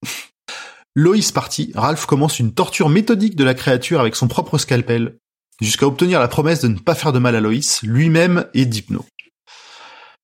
Après quelques morceaux, qu'il perd, hein, Ouais, Atropos il- il finit le- par il promettre. découpe euh, salement. C'est. oui, je crois que c'est, il commence par une oreille, euh, enfin, D'ailleurs, il dit à un moment un truc du genre euh, encore deux, deux, deux coupures et je revomis. oui, là, bah oui, oui. Oui, non, c'est un- c'est une partie sale. Atropos finit par promettre. Ralph le libère rassuré. Mais celui-ci a une dernière surprise. Il montre une scène de mort à Ralph de quelqu'un appartenant à l'aléatoire. Une personne qui est apparemment chère à Ralph. À ce moment-là, je me dis que c'est probablement Hélène et que cette personne mourra s'ils lui mettent des bâtons dans les roues. La décision est à Ralph qui hurle de frustration. Alors j'allais te poser la question tout à l'heure et je me suis dit que ça se trouve j'avais pas bien écouté. C'est peut-être le cas, mais elle est où Hélène à ce moment-là? Qu'est-ce que Elle a été, devenue bah, avec Elle la a été police. sauvée de, elle a été, elle était euh, dans la, dans le truc de High Reach qui est en train de flamber et ils Oui. l'ont sauvée. Donc elle est avec les flics là en ce moment. Elle est pas au, elle est Elle pas au va centre aller au municipal. rassemblement, ouais. Et je, oui, elle va aller au rassemblement. On va la retrouver, je crois, un peu plus tard. Et Nathalie, du coup, elle est où? Bah, avec sa mère. Avec sa mère. Bah, Avec sa mère. Ok, très bien, très bien, très bien. Chapitre 27. Il y a Ralph finit par, euh, bah, tu verras quand on aura fini. hein. Oh. Non, ça va, on a bien avancé. Ça il va, reste, hein. euh, il reste trois pages. Ça va vite. Oh bah ça va, oui, on est à la fin. Vas-y. Je parle vite et comme t'as pas beaucoup lu, euh, t'interromps pas beaucoup. Ah Les rageux, les rageux qui trouvent que je rage trop ne pourront pas se plaindre. Ah bah, s'ils trouvent que tu rages trop aussi. S'ils trouvent que tu rages pas assez, non, ils se plaindront pas. Bref, chapitre 27. Ralph finit par rejoindre Loïs hors de l'arbre. Il lui rend ses boucles d'oreilles, mais ne donne aucun détail. Avant de retourner au centre, il lui propose de passer par le parc pour essayer de retrouver Dorance. Ils en profitent pour un shot d'aura pour masquer leur fatigue, et ils sentent aussi que ça leur... euh, Comment dire Ils vont payer tous ces excès et manques de sommeil. De son côté, Dorance reste sourd à leur appel à l'aide, et ils reprennent leur chemin. C'était très utile. Ralph les emmène près du parc, face au raid Apple, là où il semble que va se jouer la vie de la personne mise dans la balance par Atropos. Ralph, lui, est déterminé à ne pas avoir à choisir et il envoie une convocation psychique aux deux autres docs. Les deux petits hommes sortent des chiottes de chantier. Alors, je sais pas si c'est des chiottes de chantier, des chiottes publiques, mais la façon dont c'est décrit, euh, ils sortent de chiottes- des, des chiottes de chantier toutes proches. Sachant qu'il y a une nouvelle de King sur des shots de, ch- des shots de chantier, qui est, tra- qui est vraiment bien, en plus. Vivement qu'on la fasse. Ça viendra. Ouais, on Euh, passera. Du coup, ils sortent des chiottes toutes proches et Ralph les interpelle immédiatement pour qu'ils crachent la vérité. Qui est la véritable cible de l'aléatoire? Ce n'est pas Suzanne Day et la vie des 2000 personnes du centre importe peu. Ils finissent par lui montrer un visage de petit garçon, un de ceux qu'ils ont sauvés à High Ridge d'ailleurs. Apparemment, des plans sont prévus pour lui et il ne doit pas mourir avant. Ce sera une, une personne plus importante et impactante qu'Hitler, Churchill ou César. Et actuellement, seul Ed peut lui faire du mal car il n'appartient plus ni à l'intentionnel ni à la- à l'aléatoire. Si l'enfant meurt, la tour des existences s'effondrera. On est d'accord que lui, on l'a jamais vu, hein. Si. et jamais. Le gamin? Ah, Ouais. le gars, on, Bah, ouais, je crois Ah, qu'il l'a peut-être mentionné ah, vite fait. dans le dans le livre ou euh, avant Non, dans non, un en dehors du livre. En dehors du livre, non. Ah, je commence à, à me monter des théories, mais du coup, ok, j'arrête. C'est pas Jake. Eh, bah, j'allais demander, ça se passe en quelle année, euh, déjà, euh, tout ce bordel? Euh, dans les années 90, je crois. Ouais. Euh, ouais, ça doit être ça. Euh, do- du coup, les deux, les, deux, les deux sont là, ils lui balancent la vérité. Ralph promet de stopper Ed si les docs promettent de sauver la vie qui a été menacée par Atropos. Le dilemme est grand pour eux, ces vies n'ont pas la même valeur, mais c'est justement le point de vue de Ralph. Chaque vie se vaut, et ils arrivent à un accord, dont ni nous ni Loïs n'avons les détails. Ouais, on a le. Là, c'est, je crois, c'est raconté du point de vue de Loïs qui entend ce qui se raconte et de temps en temps, elle entend pas. elle- Il y a, il y a des choses qu'elle entend pas. Il y a, il y a des, il y a, il y a- il y a- c'est ça, c'est la, la scène suivante où justement il va y avoir une lueur divine qui appelle soudain et qui, qui parle que tout le monde, entend- que tous ceux qui ont le pouvoir entendre, qui dit, il peut en être ainsi. C'est comme ça que je l'imagine. En fait, Loïs, Jacques a dit. anecdote, anecdote perso. Euh, avant qu'on commence d'enregistrer, je vous ai dit attendez, euh, j'arrive dans trois minutes, je finis d'écouter le podcast que je suis en train d'écouter. Et là, en j'ai fait, j'étais en train Dieu. d'écouter le dernier épisode de Méta de choc euh, sur euh, sur les mouvements euh, type euh, sorcellerie, New Age, machin. Et là, de t'écouter parler, mais je me dis mais pff, faut faut qu'on sorte de ce podcast, ça va nous faire du mal. Hein. Non, ça moi, ça colle va. trop à ce que la dame disait euh, dans le podcast euh, quand elle disait j'ai réussi à m'en sortir. Tu vois, j'ai l'impression de. Ça va être moins traumatisant, Pomme, t'inquiète pas. De toute façon, tu, tu continues à faire euh, des infidélités, donc euh, on a compris le message, toi tu vas sortir. Tu ne pas dans la tour. voilà. J'irai pas dans la. T'as resté avec les Ah, ça serait microbes. Hop, ah, ça je serait dommage de s'arrêter maintenant. hein. Oui, c'est clair, ouais. Un effort, encore un effort. Du coup, Loïs est, aveuglé par la scène. hein. Alors, c'est oh, euh, un petit effort de 700-800 pages. Non, mais je veux dire, c'est pas... euh, c'est une balade, c'est trop bien le tome 7. Ouais, on m'avait déjà dit ça. Après, on pourra Bref, regarder le film. Et après, on pourra regarder le film. Euh, gneu, et pourquoi tout le monde dit que je suis salée on me ment, j'y suis pour rien. Reprenons. Loïs est aveuglé par la scène au bord de la folie devant la puissance de cette aura. Les ciseaux de l'Achésis se retrouvent noyés dans le flux d'énergie. À quoi vont-ils servir?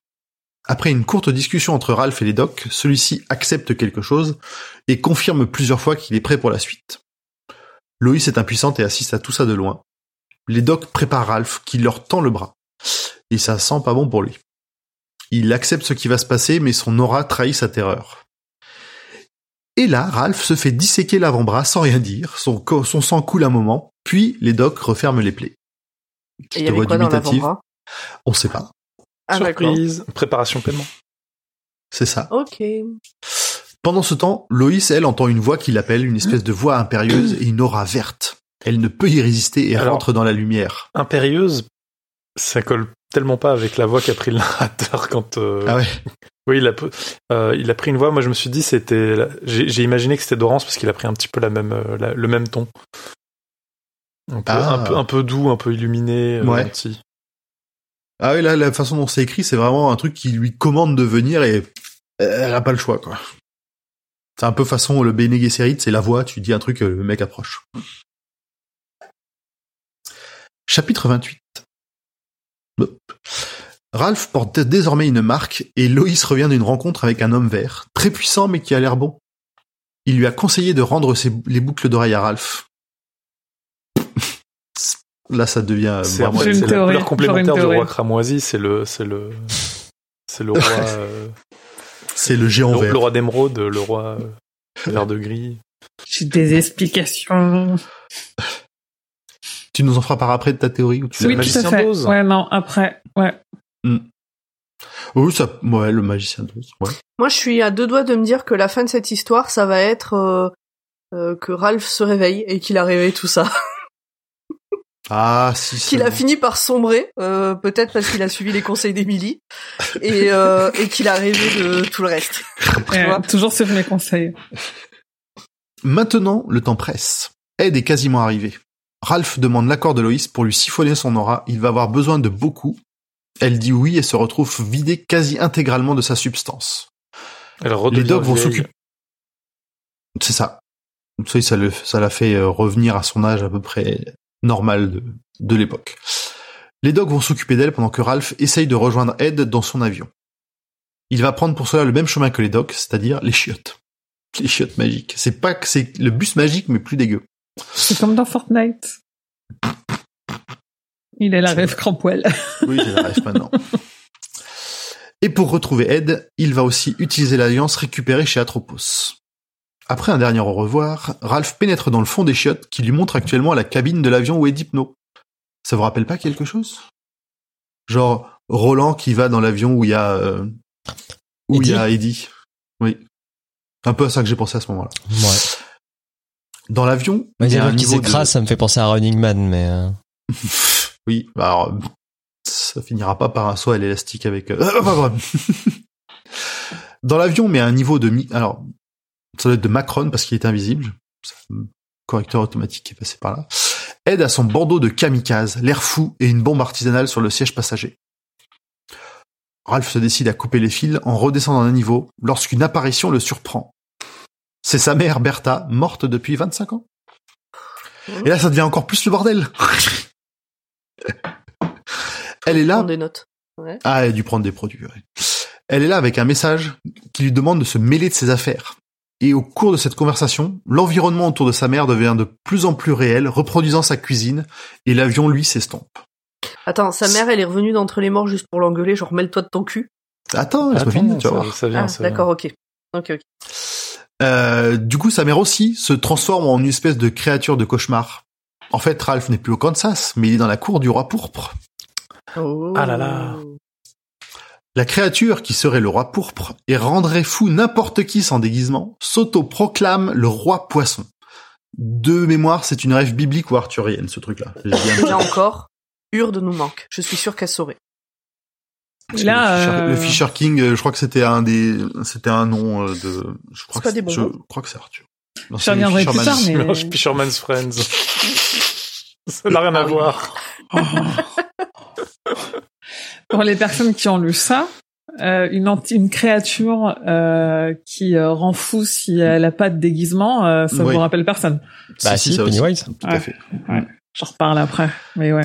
Euh, le Roi Poisson est un groupe de musique rock créé au printemps 2006. Ils sont originaires de Montréal au Québec. Les styles musicaux vont du death metal au... Bon, faut cliquer sur le lien pour avoir le fan. Non, là j'ai senti plutôt une traduction un peu littérale de, de Fisher King, qui est un terme que j'ai déjà vu dans des euh, dans des romans euh, autour de Alors, autour de Arthur. C'est c'est pas le Fisher King, c'est le le euh, Kingfish.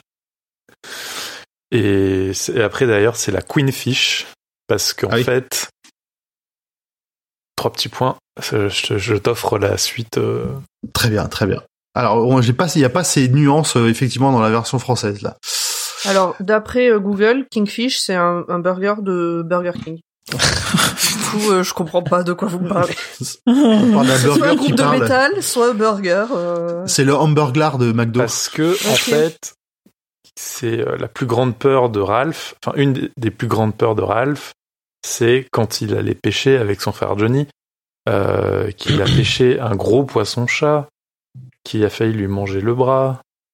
Et que en fait son frère euh, lui avait raconté que les poissons-chats ça a des barbillons qui sont empoisonnés et que si tu te fais piquer eh ben tu vas finir paralysé et et puis ça et puis et puis si et puis ça voilà bref on est dans la partie la plus intense du du livre et on a un petit un petit flashback de pêche. Et j'avoue que ce- cette partie-là, je l'avais à page je t'avoue que je, je l'avais à peine comprise, que j'ai résumé ça en une phrase et que du coup ça me, ça me, maintenant que Oui, tu le ça racontes comme ça, ça me, ça me fait penser au roi poisson. Mais avant ça, euh, j'étais tellement perdu à essayer de raconter, de, de, de résumer cette partie-là que j'ai sapé tout ça. Ah oui parce qu'il s'est avéré qu'en fait le poisson qu'ils avaient pêché c'était pas un monsieur poisson c'était une madame poisson qui était pleine de de d'œufs ou de bébés prêts à sortir et que quand il l'a attrapé ben il, il- je crois qu'il pêchait à la nouille donc elle, il- elle avait l'avant-bras entièrement dans le poisson et donc en essayant de se dégager il l'a jeté par terre il l'a écrasé c'était dégueulasse je pense que arrive adorait partout, ce ouais. message Il nous a fait une, euh, il nous a fait une euh, Canagan là. euh, co- Comment il s'appelait le curé euh... Euh. Callahan. Callahan. ouais. Il nous a fait une Calane en fait un peu sur euh, cette histoire de poisson. Non, Ah oui, parce que oui. ça dure pas, euh, ça dure pas 200 pages. a ressenti si Un peu, ouais, j'avoue. Bref, au milieu de cette conversation surréaliste, Ralph prend une des boucles d'oreille de Loïs et prie que l'homme vert soit vraiment du bon côté. Il glisse une des pointes entre ses doigts pour espérer déchirer le linceul de mort rouge de l'entité avec. Galvanisé par cette pensée de Loïs, il attaque le roi poisson et lui crève un œil avec la boucle d'oreille. Sous la douleur, l'illusion s'efface et le roi pourpre blessé se trouve devant lui sur son trône. Ralph l'attaque à nouveau et le roi engloutit son bras cicatrisé. Malgré sa peur, Ralph déclenche le piège posé par les docks. Attends, attends. Qui c'est qui engloutit le bras? Le roi pourpre, il engloutit le bras de Ralph bon. qui vient de lui essayer de lui recoller un pain. Je, oui, d'accord, ok. J'avais, mon cerveau avait traduit que c'était Oh là Ralph qui avait englobé, en- englouti son bras euh, Ouais. cicatrisé. Je comprenais pas. une entité Et là- surnaturelle qui prend la forme de la plus grande peur des gens mais qui cela peut-il bien être? Je me demande. Comme c'est étrange. D'ailleurs, euh, bah, je pense que Emily va y revenir, mais souvent, euh, Ralph, il fait référence à un oiseau préhistorique euh, qui vole au-dessus de Derry. Et il me semblait que c'était la peur de Mike, le bibliothécaire, non? Euh, il avait euh, le, le- il avait un ptérodactyle, ouais. Ouais. Ouais, c'est ça. Alors, vu Ouais, la tête d'Emily, elle a peur. pas prévu d'en parler.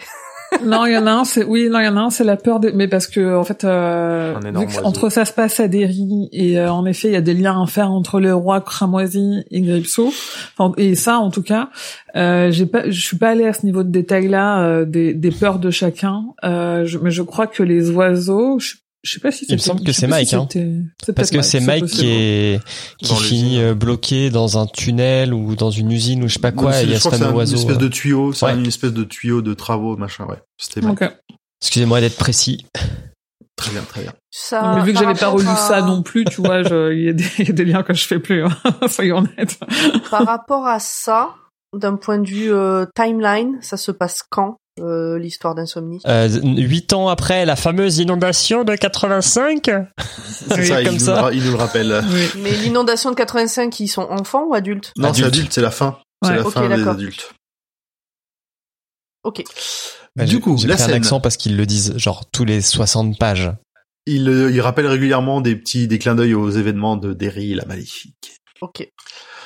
Donc, le- oui, tu Julien fait très bien le clin d'œil euh, discret. donc le roi pourpre. Alors pourpre cramoisi, pareil. Hein, on, on- traduction euh, à des années de distance et pas par la même personne probablement. Euh, le roi pourpre a englouti l'avant-bras de, de Ralph. Et là, surprise, motherfucker, Il y a une bombe ça dedans. pète. Il y a une bombe dedans. Une explosion verte déchire les pans de l'existence et le roi est emporté sur un niveau beaucoup trop élevé pour Ralph. L'illusion se dissipe à nouveau et il est dans le cockpit de l'avion qui a entamé son piqué suicidaire. Ralph fait un retour d'urgence à la réalité pour essayer de désamorcer la bombe et faire virer l'avion de bord. Il lutte avec Ed et alors qu'ils sont sur le point de s'écraser tous les deux, Loïs le blink dans un niveau supérieur. Et ils peuvent sereinement regarder l'avion se diriger vers le sol. Ed est déjà mort à ce moment-là. Chapitre 30. L'avion s'écrase sur le parking de l'hippodrome. La bombe éclate et fait sauter toutes les vitres alentour. Lidecker, qui était proche de là, est soufflé contre un mur. Suzanne D est décapitée par un morceau de verre volant et 71 personnes seront piétinées dans la panique. Le petit, alors, Mais- moi personnellement, j'ai trouvé ça un peu extrême que Suzanne D se soit fait décapiter quand même par le morceau de verre. Je sais vraiment pas pourquoi est-ce qu'il est allé jusque là pour elle. C'était un peu C'est gratuit. Il- je pense qu'il aime Ouais. pas les féministes défenseuses de, des droits des femmes, etc. Je sais pas, il y a, il y a- t'avais- ça, ça faisait un peu, un peu attaque personnelle. Hein. Les, les hystériques qui desservent le combat, tu veux dire? C'est ça. Qui desservent la cause? Le petit Patrick Danville, ah oui, je crois que je n'avais pas noté son nom avant, la cible de l'attaque, lui, n'a rien. Et on en profite pour en apprendre un peu plus sur lui. C'est un jeune Donc, artiste. Patrick Danville, c'est celui qui vaut plus que tout le monde Oui. réuni, c'est ça? C'est ça. Ok, Patrick Danville, donc. Putain, quel nom de super-héros. Ouais. Très bien. Ça. Vivement le prochain tome. C'est un jeune artiste surdoué de 4 ans, dont la dernière production est un splendide dessin d'une tour noire au milieu d'un champ de roses, avec à son sommet le roi rouge qui observe un pistolero qui s'avance. D'œil, dira-t-il. clin d'œil. Voilà, c'est même plus clin d'œil, là, c'est, euh, Non, bah non. c'est les phares dans la gueule, t'as les... C'est les nouveaux, euh, c'est les nouveaux pleins phares permanents euh, qui t'arrivent par derrière et qui te font, qui t'aveuglent sur l'autoroute la nuit. Avec sa mère qui garde la tête froide et lui-même d'un calme surnaturel, ils arrivent à sortir de l'hippodrome en échappant à la panique. Et la vie dans les, nu- dans les différents univers va pouvoir reprendre son cours. On retrouve Ralph et Loïs trébuchant à la sortie des chiottes publiques servant de raccourci. Tout va pour le mieux et Loïs a l'air d'avoir repris du poil de Laura. Oh, oh, oh. Un peu d'humour, un peu de légèreté après ça. Elle est jolie. Est-ce qu'elle a retrouvé sa culotte Euh, ah ben non, je crois qu'il y a... Il y a quelqu'un de bloqué dedans, de toute façon. je crois pas que Ralph en revenant lui dit tiens, je te, je te, je te la rends. Visiblement, Émilie en a marre qu'on parle de cette culotte, elle s'est barrée. Ouais. Elle vient de se lever, de se barrer. euh. C'est pas grave, on l'entendra sur sa piste, tout ce qu'elle fait. Cloto et la Chésis les rejoignent. Ralph éprouve maintenant de la pitié pour eux. En dépit de leur pouvoir et leur aura éclatante, leur vie a l'air bien grise. Il leur demande alors si le garçon est en sécurité. Cloto lui répond que oui, et que sa mort dans 18 ans sauvera la vie de deux personnes, dont une est indispensable à la balance de l'intentionnel et l'alé- et l'aléatoire. Putain, on sait déjà qu'il va crever, quoi. Ah, mais là, c'est dans un autre livre. hein. C'est encore Ah, dans... T'imagines la préparation paiement, c'est même pas. Oh là là, mais il ne se reverrait jamais avant la fin du livre. Mais alors là, c'est avant la fin du prochain. Putain. Ah, je savais que ça te plairait. Ils se quittent finalement sur une poignée de main, une pratique inconnue des docs, ils ont, ils sont surpris, et la promesse de ne pas se revoir trop vite. Nos deux compères, libres et fatigués, rentrent chez eux à pied, croisent leurs vieux amis au parc et se dépêchent un peu, ne sachant pas trop expliquer leur ajeunissement. Sur le trajet, Ralph remarque l'absence de la bague d'Ed qui a disparu. Il retrouve aussi la photo d'Hélène et Nathalie qui doivent maintenant être saines et sauves. Arrivé chez Loïs, c'est l'heure de la douche et du gros dodo bien mérité après tout ce temps. Après quelques bonnes nuits de sommeil, les auras et la capacité à blinker disparaissent. Tout paraît irréel sauf la cicatrice qui reste sur le bras de Ralph. Épilogue, le temps des heures comptées. Loïs et Ralph se marient peu de temps après, accompagnés de leurs amis, et rejoints à la fin par Dorance qui leur offre à nouveau de la poésie et la satisfaction des maîtres du temps.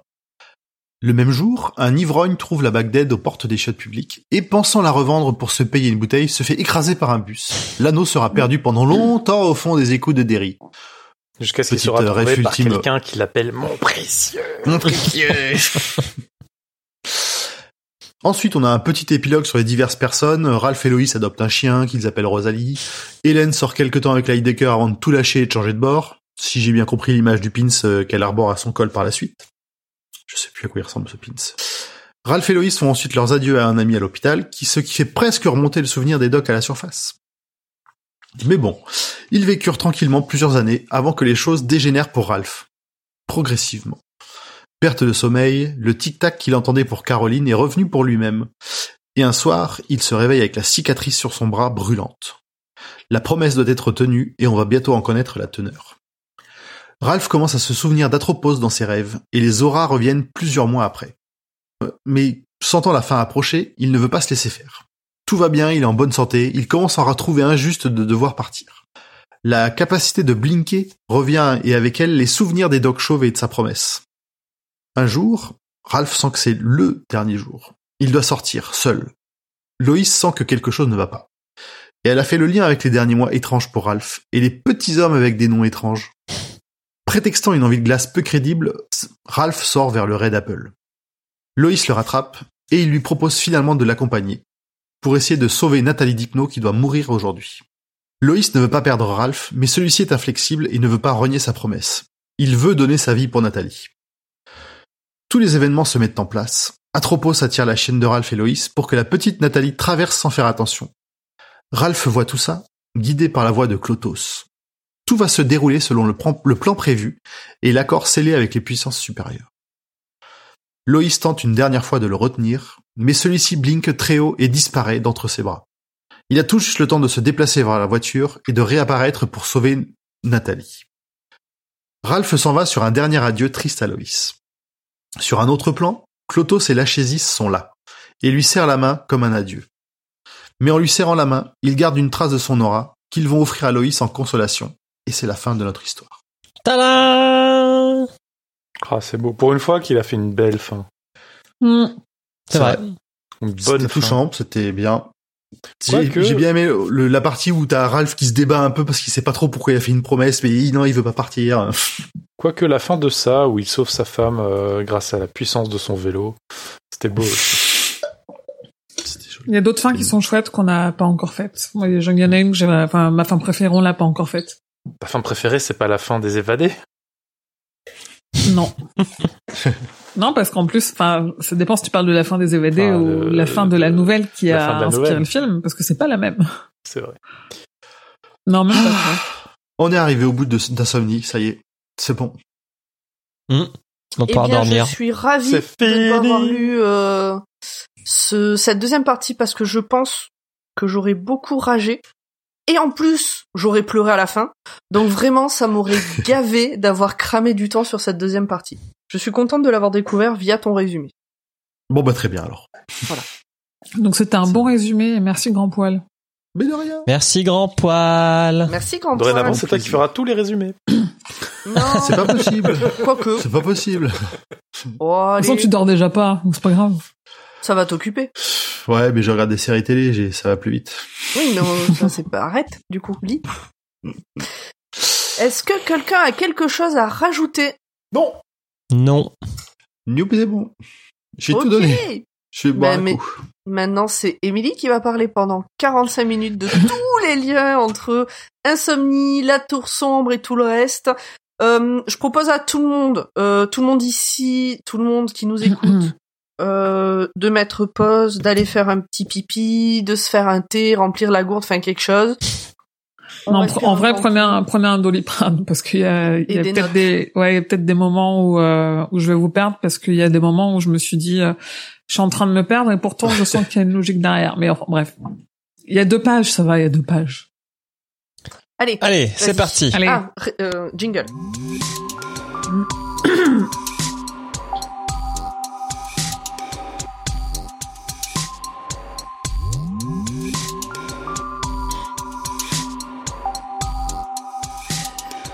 Euh, donc je répète ce que Emmerich a dit, mais on commence toujours comme ça. Donc Insomnie, Insomnia pour le titre en VO, il est paru aux États-Unis en 94 et en France en 95 euh, chez Albin Michel. C'est le 34e livre publié par King, le 28e roman et le 23e livre sous son propre nom. Donc il est resté 16 semaines, dont 3 à la première place sur la New York Times Bestseller List. Et le Publishers Weekly l'a classé à la cinquième place des meilleures ventes de livres de fiction aux États-Unis, publié en 94. Cinquième, hein, c'est pas rien quand même pour un truc où même moi là sur la deuxième partie, je me disais je suis un peu perdu, euh, je comprends pas tout ce qui se passe. Euh, donc l'année suivante, Insomnie a été nommé au prix Locus du meilleur roman d'horreur et pas euh, roman de fantasy comme à chaque fois tous les tous les romans de King qui sont au prix Locus. Euh, On il- est, on est d'accord que c'est pas du tout un roman d'horreur. On est non plus. tous d'accord sur ce sujet. On est toujours Ouais, à côté toujours de la. Non, plaque. mais des fois, des fois, on a des débats, tu vois. C'est ça, c'est sur la limite. Mais là, on est d'accord que pas du tout. Non, non, le prix Locus, ils sont euh, constamment à côté de la plaque. Quoi. Ouais, ok, d'accord. Et il termine quand même à la troisième place et il a été aussi nommé au prix Bram Stoker du meilleur roman. Alors, désolé de te couper, mais Non, quand non, même, vas-y. si, si ce roman-là a la troisième place d'un prix de livre d'horreur, il parle de quoi les autres bouquins qui n'ont pas été sélectionnés quoi Après, faudra aller voir. Sans déconner, c'est C'est des harlequins. Enfin non, mais c'est ça. Quel est le Bon, bref. faudra aller voir. En vrai, ça serait intéressant de voir euh, qu'est-ce qui a fait euh, un et comprendre. deux. euh, Ouais. Leur Et logique. surtout, qu'est-ce qui a fait 4 Qu'est-ce qui a encore moins de l'horreur que ce bouquin et qui concourait aussi? Donc ce bouquin, il est dédié à Tabby, sa femme, et à Al Cooper. Et Al Cooper, c'est un musicien pro qui l'a accompagné dans les tournées de son groupe de rock, les Rock Bottom Reminders. Euh, pour la faire courte, les Rock Bottom Reminders, c'est un groupe qu'il a avec, en fait, c'est un groupe d'auteurs et d'autrices euh, où ils sont tous un- plus ou moins euh, bons en musique et en chant, et où là ils en font plus trop, mais ils s'amusent à faire des petites tournées, euh, voilà. Alors, j'ai pas d'éléments pour la partie genèse, euh, mais comme vous allez le voir avec les connexions, euh, ce roman s'inscrit tellement dans ses autres œuvres que le contexte seul, euh, c'est un peu comme une genèse. euh. Donc, les connexions. Je commence par les connexions avec La Tour Sombre. Euh, on le disait à l'épisode précédent sur la première partie, si on lit Insomnie, c'est pas du hasard, c'est parce que c'est un des romans de King les plus liés à La Tour Sombre euh, qu'on est en train de lire. La Tour Sombre, là, on en est, euh, on a fait euh, les six premiers tomes. Euh, les connexions avec la tour, elles se font notamment avec la présence du roi cramoisi, qui ici est, est traduit en roi pourpre, alors que Emmerich nous avait confirmé que c'était bien euh, dans les deux versions, que ce soit la tour sombre ou, euh, ou Insomnie, qui en VO c'est le c'est la même chose. Crimson Euh, King. Tout à fait. Et donc ce roi, c'est l'antagoniste principal de Roland dans La Tour Sombre. Euh, la, la présence de Patrick Danville, c'est aussi un fort lien avec La Tour Sombre, même s'il y a des différences entre son rôle dans Insomnie et son rôle dans La Tour Sombre. Ça s'explique, mais on n'a pas encore lu le tome 7 où ça se détaille un petit peu, donc je peux pas développer. Mais si vous, vous avez lu le tome 7 et que ça vous intéresse, euh, dans le dans le dossier euh, multiverse euh, sur stephenkingfrance.fr, je j'explique euh, j'explique un peu de de quoi ça s'agit. Et en tout cas, on, on peut quand même préciser que Patrick Danville, il a des visions de Roland et il rêve aussi du, du roi cramoisi et de la tour sombre et il fait des dessins des trois. Ed Dipno n'est autre que euh, un parent proche d'Aaron Dipno. Alors selon les sources, euh, c'est soit un cousin, soit euh, son fils. C'est pas très très clair. euh, euh, tout le monde n'est pas d'accord là-dessus. Je suis même pas sûr que King lui-même il soit pas planté de version d'un bouquin à un autre. Et Aaron Dipno, c'est un membre de la Ted Corporation avec Kelvin Tower. On connaît, on connaît pas trop la tête corporelle. Ça, on a commencé Non, quand même. On sait pas ce que c'est. Jamais entendu parler. Euh, je l'ai dit au moment du résumé de la première partie, mais pour moi, Suzanne Day, qui a les mêmes initiales que Suzanne Delgado, euh, qui parle d'une comptine qui a été chantée par Ed Dipno, euh, chez moi, ça crie référence à la Tour Sombre.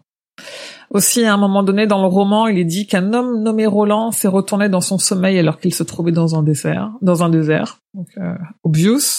Il y a aussi plusieurs mentions ou discussions à propos de K et de Katet. On nous parle aussi d'un être bienveillant appelé l'homme vert dont la couleur et l'énergie impliquent qu'il peut être connecté à la tortue divine étant Mathurin ou à l'entité Gaine qui figurent toutes deux dans le cycle de la tour sombre.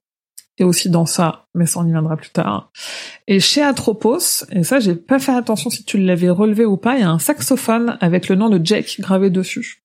Mais Il joue le du saxo, Jack Ils le disent pas dans le roman. Euh, je suis pas sûr qu'il joue du saxo, euh, mais il y a un- en tout cas il y a le nom de Jake chez Atropos. Mais il y a que Jake ou il y a euh, Jake, euh, son nom de famille, j'ai oublié? Non, il y a que Jake. Il y a que le prénom. Alors là- Ouais, mais c'est Stephen King, c'est potentiellement le chapeau des prénoms. euh. Bon, peut-être. Bon. Je vais, je vais aller vérifier. C'est Je, possible. je vais vérifier parce que ça me, je suis étonné de pas l'avoir vu, ça. Euh, la suite de mes connexions, euh, la liste des connexions avec Derry, euh, parce que plusieurs sont importantes. Donc Ralph, il habite à Derry, on le sait, c'est une ville fictive de King qui est très connue dans son multivers et qui est au, enfin, où il y a beaucoup d'histoires capitales qui se passent entièrement là. Euh, Puisqu'on est à Derry, on y croise le bibliothécaire Mike Hanlon, qui est un des sept membres du club des ratés dans ça. On nous parle aussi de Ben Hanscom, qui est un autre membre du club des ratés, qui lui devient en effet architecte, puisqu'il est évoqué comme architecte du centre municipal. Euh, à un moment donné, Ralph se souvient du meurtre d'Adrian Mullen, qui est un homosexuel tué à Derry au début du roman Ça. Début du Le nom de- part 2 euh, du film de, de 2020. Du coup, oui, effectivement, il y a le saxo avec Jake. euh, ça m'a pas, je sais pas, en plus, c'est marqué Jake en gras, en Ouais, gros. ouais. Il a fallu que tu Jake, vérifies. gravé Je- en strass dessus. Ouais, Est-ce que tu viendrais pas te faire un peu de mansplaining, grand poil Non, non, j'étais étonné de pas l'avoir vu, donc je vérifiais le truc et comment c'était écrit pour que ça Mhm. me sorte, euh, ça me sorte des yeux. Mhm. Ouais, Je continue, je continue. je suis contente d'avoir raison parce que je suis pas à l'abri de me planter quand même. J'ai pas dit je que t'avais pas raison, j'ai dit que je m'en Non, souvenais non, pas. mais, non, mais je te dis, en plus, je suis fort, vraiment pas que- à l'abri de me planter sur des trucs, tu vois, il y a tellement de références que, euh, soit il y en a une que je relève mal, ou il y en a une, euh, enfin, vu que je les vérifie pas toutes, tu vois, ce- ça, euh, j'aurais pu me planter.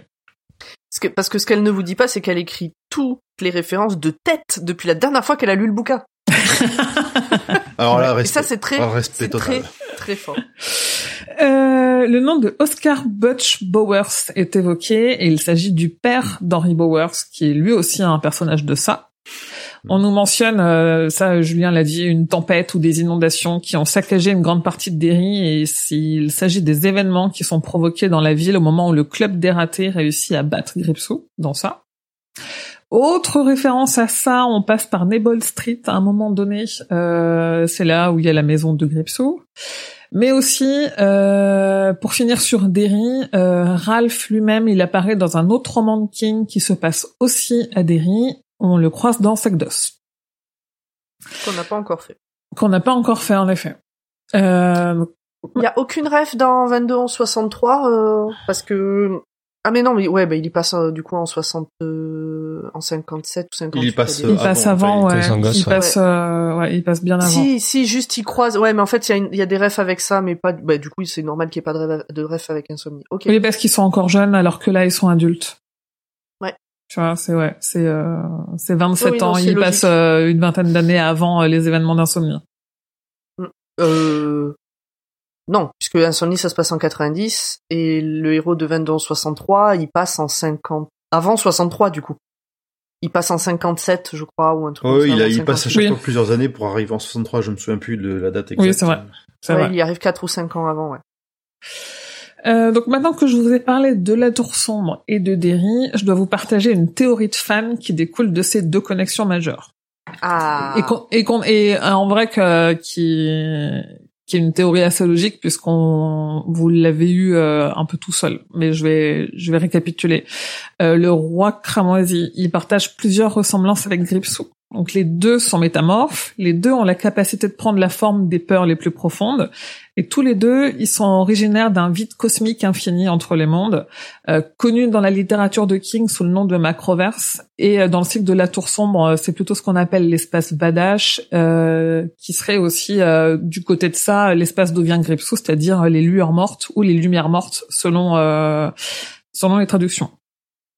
Aussi dans Insomnie, le roi cramoisi, il mentionne à Ralph, et là peut-être que j'ai pas tout à fait la la bonne citation parce que moi je l'ai retrouvée en anglais. Il dit euh, Je peux être ce que je veux. Vous le savez peut-être pas, mais le changement de forme est une coutume séculaire à Derry. Donc c'est un clin d'œil à ce qui se passe dans ça. Euh, Ouais, c'est ça. Et en fait, le la théorie principale chez les fans, c'est que euh, le roi cramoisi et ça sont une même entité. Ce qui a jamais été confirmé ni démenti par King, donc on est vraiment tout seul avec cette théorie.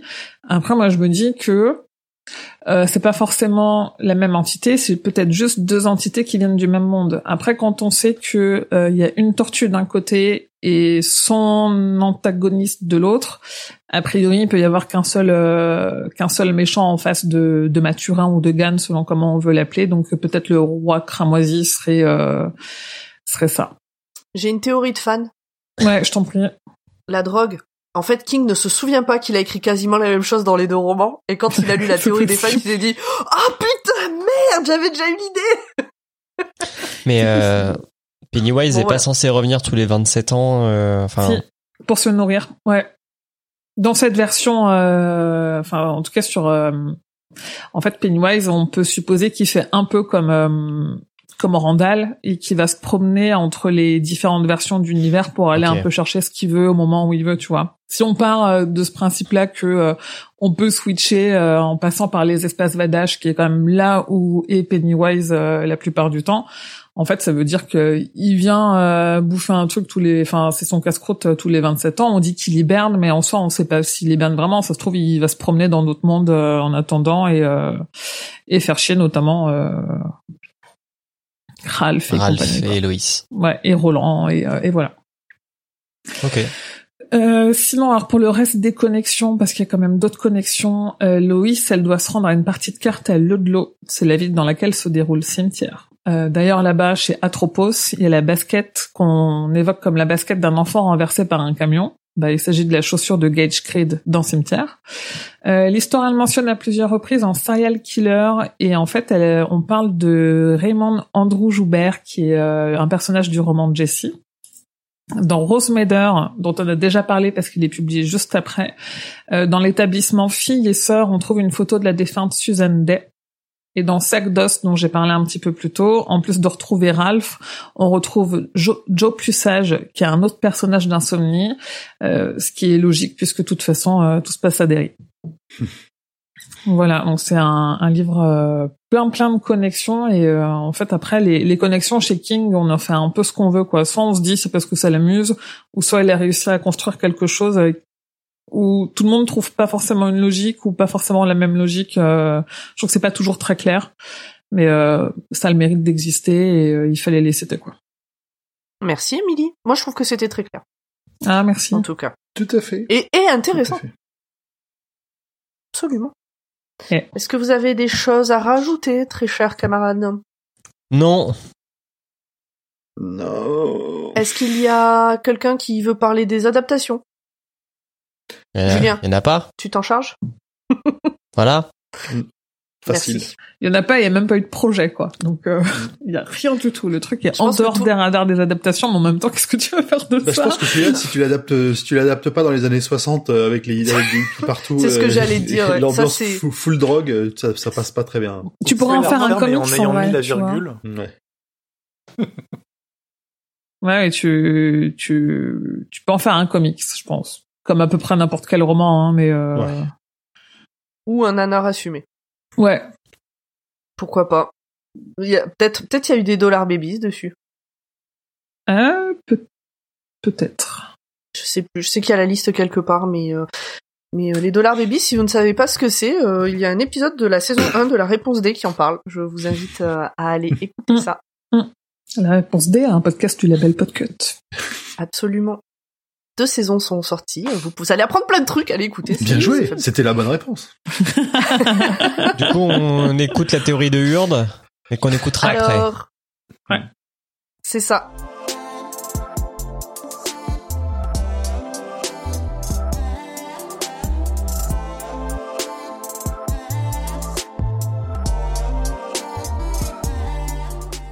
Dans à peu près toutes les mythologies, on retrouve cette notion de destin, symbolisée par trois sœurs.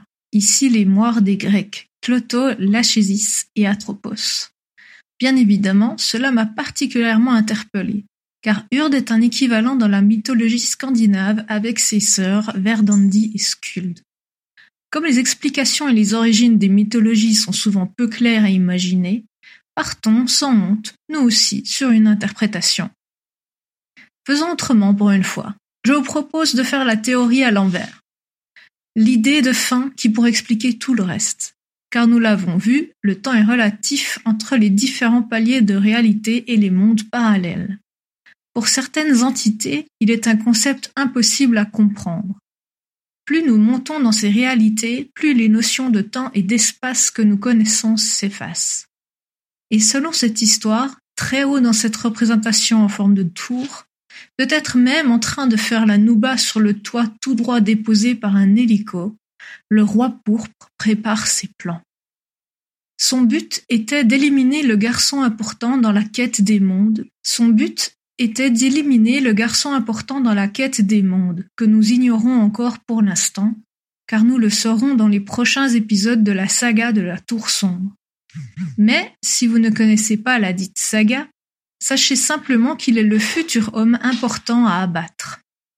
Comme si l'on vous demandait de remonter le temps pour tuer ou épargner des humains qui ont changé l'avenir de l'humanité. Il a ainsi pris sous son aile et sa noirceur Ed d'Hypno pour qu'il s'en charge. Sauf que celui-ci ne supporta pas cette manipulation et péta un câble. Il battait sa femme, devenait violent et envisagea de faire le kamikaze. Tout cela en gardant une partie de son esprit encore là. Les docteurs Shaw furent avertis que le destin d'Hypno avait été modifié. Car pour chaque être, Cloto tisse un fil de destin, Lachésis le déroule et Atropos le coupe. Ils décidèrent d'envoyer Atropos couper le fil du destin de Dipno pour contrecarrer cette erreur survenue par une identité supérieure à la leur. Malheureusement, la mission d'Atropos échoua et il devint fou lui aussi, ne reconnaissant plus son rôle de coupeur de destinée. Ses actions étaient devenues complètement aléatoires. Cloto et Lachésis décidèrent de demander de l'aide au niveau inférieur pour empêcher le meurtre du garçon et choisir Ralph et Loïs. Lachésis déroula leur fil plus lentement pour que leur sommeil diminue. Moins ils dormaient, plus la notion de temps leur échappait et leur permettait de se confondre dans les paliers de réalité. C'est ainsi que le pire fut évité, du moins pour ce qu'on l'en sache, en empêchant la mort du garçon et libérant Dipno. En échange, Cloto et Lachésis acceptèrent d'utiliser le fil de Ralph pour que le destin de Nathalie ne s'arrête pas comme prévu. Pour ma part, je crois qu'Atropos avait fait preuve de compassion envers Ralph, au milieu de sa folie, pour le remercier. Le fil du destin de Ralph se termine ici, mais tant de questions demeurent encore. Je ne sais pas vous, mais j'ai hâte de savoir ce qu'il se ce se cache dans cette tour et derrière ce roi pourpre. C'était la théorie de Hurde. Voilà, c'est juste Oh là là, après j'ai alors coupé. là, euh, On f- on Vous avez on- entendu la théorie de Hurde que nous, nous n'avons pas entendue, parce que comme on vous a dit, là, en ce moment, elle est pas trop dispo, mais elle voulait absolument en faire une, donc euh, elle nous l'enverra plus tard, et puis... Puis non, on la veut, ouais. Moi, je veux, On- on je veux parce théorie que- là-dessus, ouais. Non, mais Est-ce moi, qu'on ferait pas un live react de la, la théorie de Hurde C'est ouf. Pourquoi pas On le découvrira ensemble sur Twitch, on verra.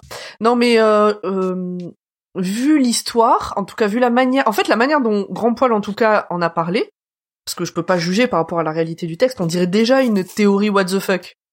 Donc quelle va être la théorie encore plus what the fuck de Urde? T'as la pression qu'elle a sur les épaules. Heureusement qu'elle Elle- n'entendra pas euh, cette Ouais, ça, elle discussion entendra pas avant de l'avoir écrit. Donc c'est bon.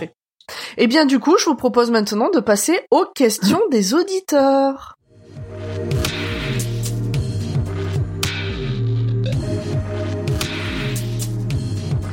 Allez, c'est moi qui... J'ai pas beaucoup parlé, c'est moi qui m'en charge. Oui Ok. Sur le Discord de Podcut. Euh, David euh, D. Ward, euh, qui avait participé à un, pod- à un épisode avec nous de, sur... euh, Celui qui garde le verre. Voilà, celui qui garde le verre, merci. Euh, en août ou septembre dernier, allez l'écouter. Qui nous demande Qu'est-ce que, pour vous, un bon roman de Stéphane Roy? Et celui-ci en est-il un? Entre parenthèses, j'entends déjà Pomme dire je n'ai pas la réponse, mais je peux dire que c'est, je peux dire ce qu'est un mauvais roman de Steve Wu, euh, en frappant sur Joyland et Sleeping Beauties à coups de masse. Non, c'est pas, compliqué. un- c'est pas un bon roman. J'ai pas la, moi j'ai pas la réponse non plus, mais moi j'ai bien aimé. Je trouve que c'est un bon roman. Moi, je l'ai pas fini parce qu'il me saoulait, donc euh, je peux pas dire que c'était un bon. L'a- je l'avais dit quand au premier épisode, mais faire le résumé, ça a été une torture parce que pour pouvoir le faire correctement, ça me prenait un peu de temps et que j'avais qu'une envie, c'était d'avancer dans l'histoire. Je voulais avancer, je voulais en savoir plus et donc oui, moi j'étais accroché du début à la fin et Euh, si moi, alors un bon roman de Stéphane Roy, je sais pas si j'en ai lu assez, quoique je commence à en avoir quelques-uns quand même maintenant à mon actif, euh, pour va. avoir une dire quel est le roman ultime, mais euh, mais il y a des romans que j'ai adorés et en général ils ont comme point commun d'avoir d'être de pas faire 1500 pages et euh, d'avoir des fins ouvertes. J'aime beaucoup les, les fins ouvertes, les fins où il n'y a pas de fin en fait. Bah, genre euh, euh, comment il s'appelle euh, Et, et j'adore les Backman. On a fait trois Backman et ils font partie Mm. de mes bouquins préférés. Donc euh, tout tout auteur confondu. Un bon bouquin de Stephen King, c'est un bouquin de Backman. Pas forcément. Non, mais celui-là, il est trop long pour être un bon bouquin, clairement. Il justifie pas cette longueur. Non, il n'aura pas ce titre. Pas chez nous. Désolé, grand poil. Emric, tu as quelque chose à rajouter? Euh, oui, un bon roman de Stephen King, c'est un roman de Stephen King qui n'a pas de diarescription. Celui-là Ça, a déjà, des diarescriptions. Celui-là, il a repeint tes chiottes, quoi.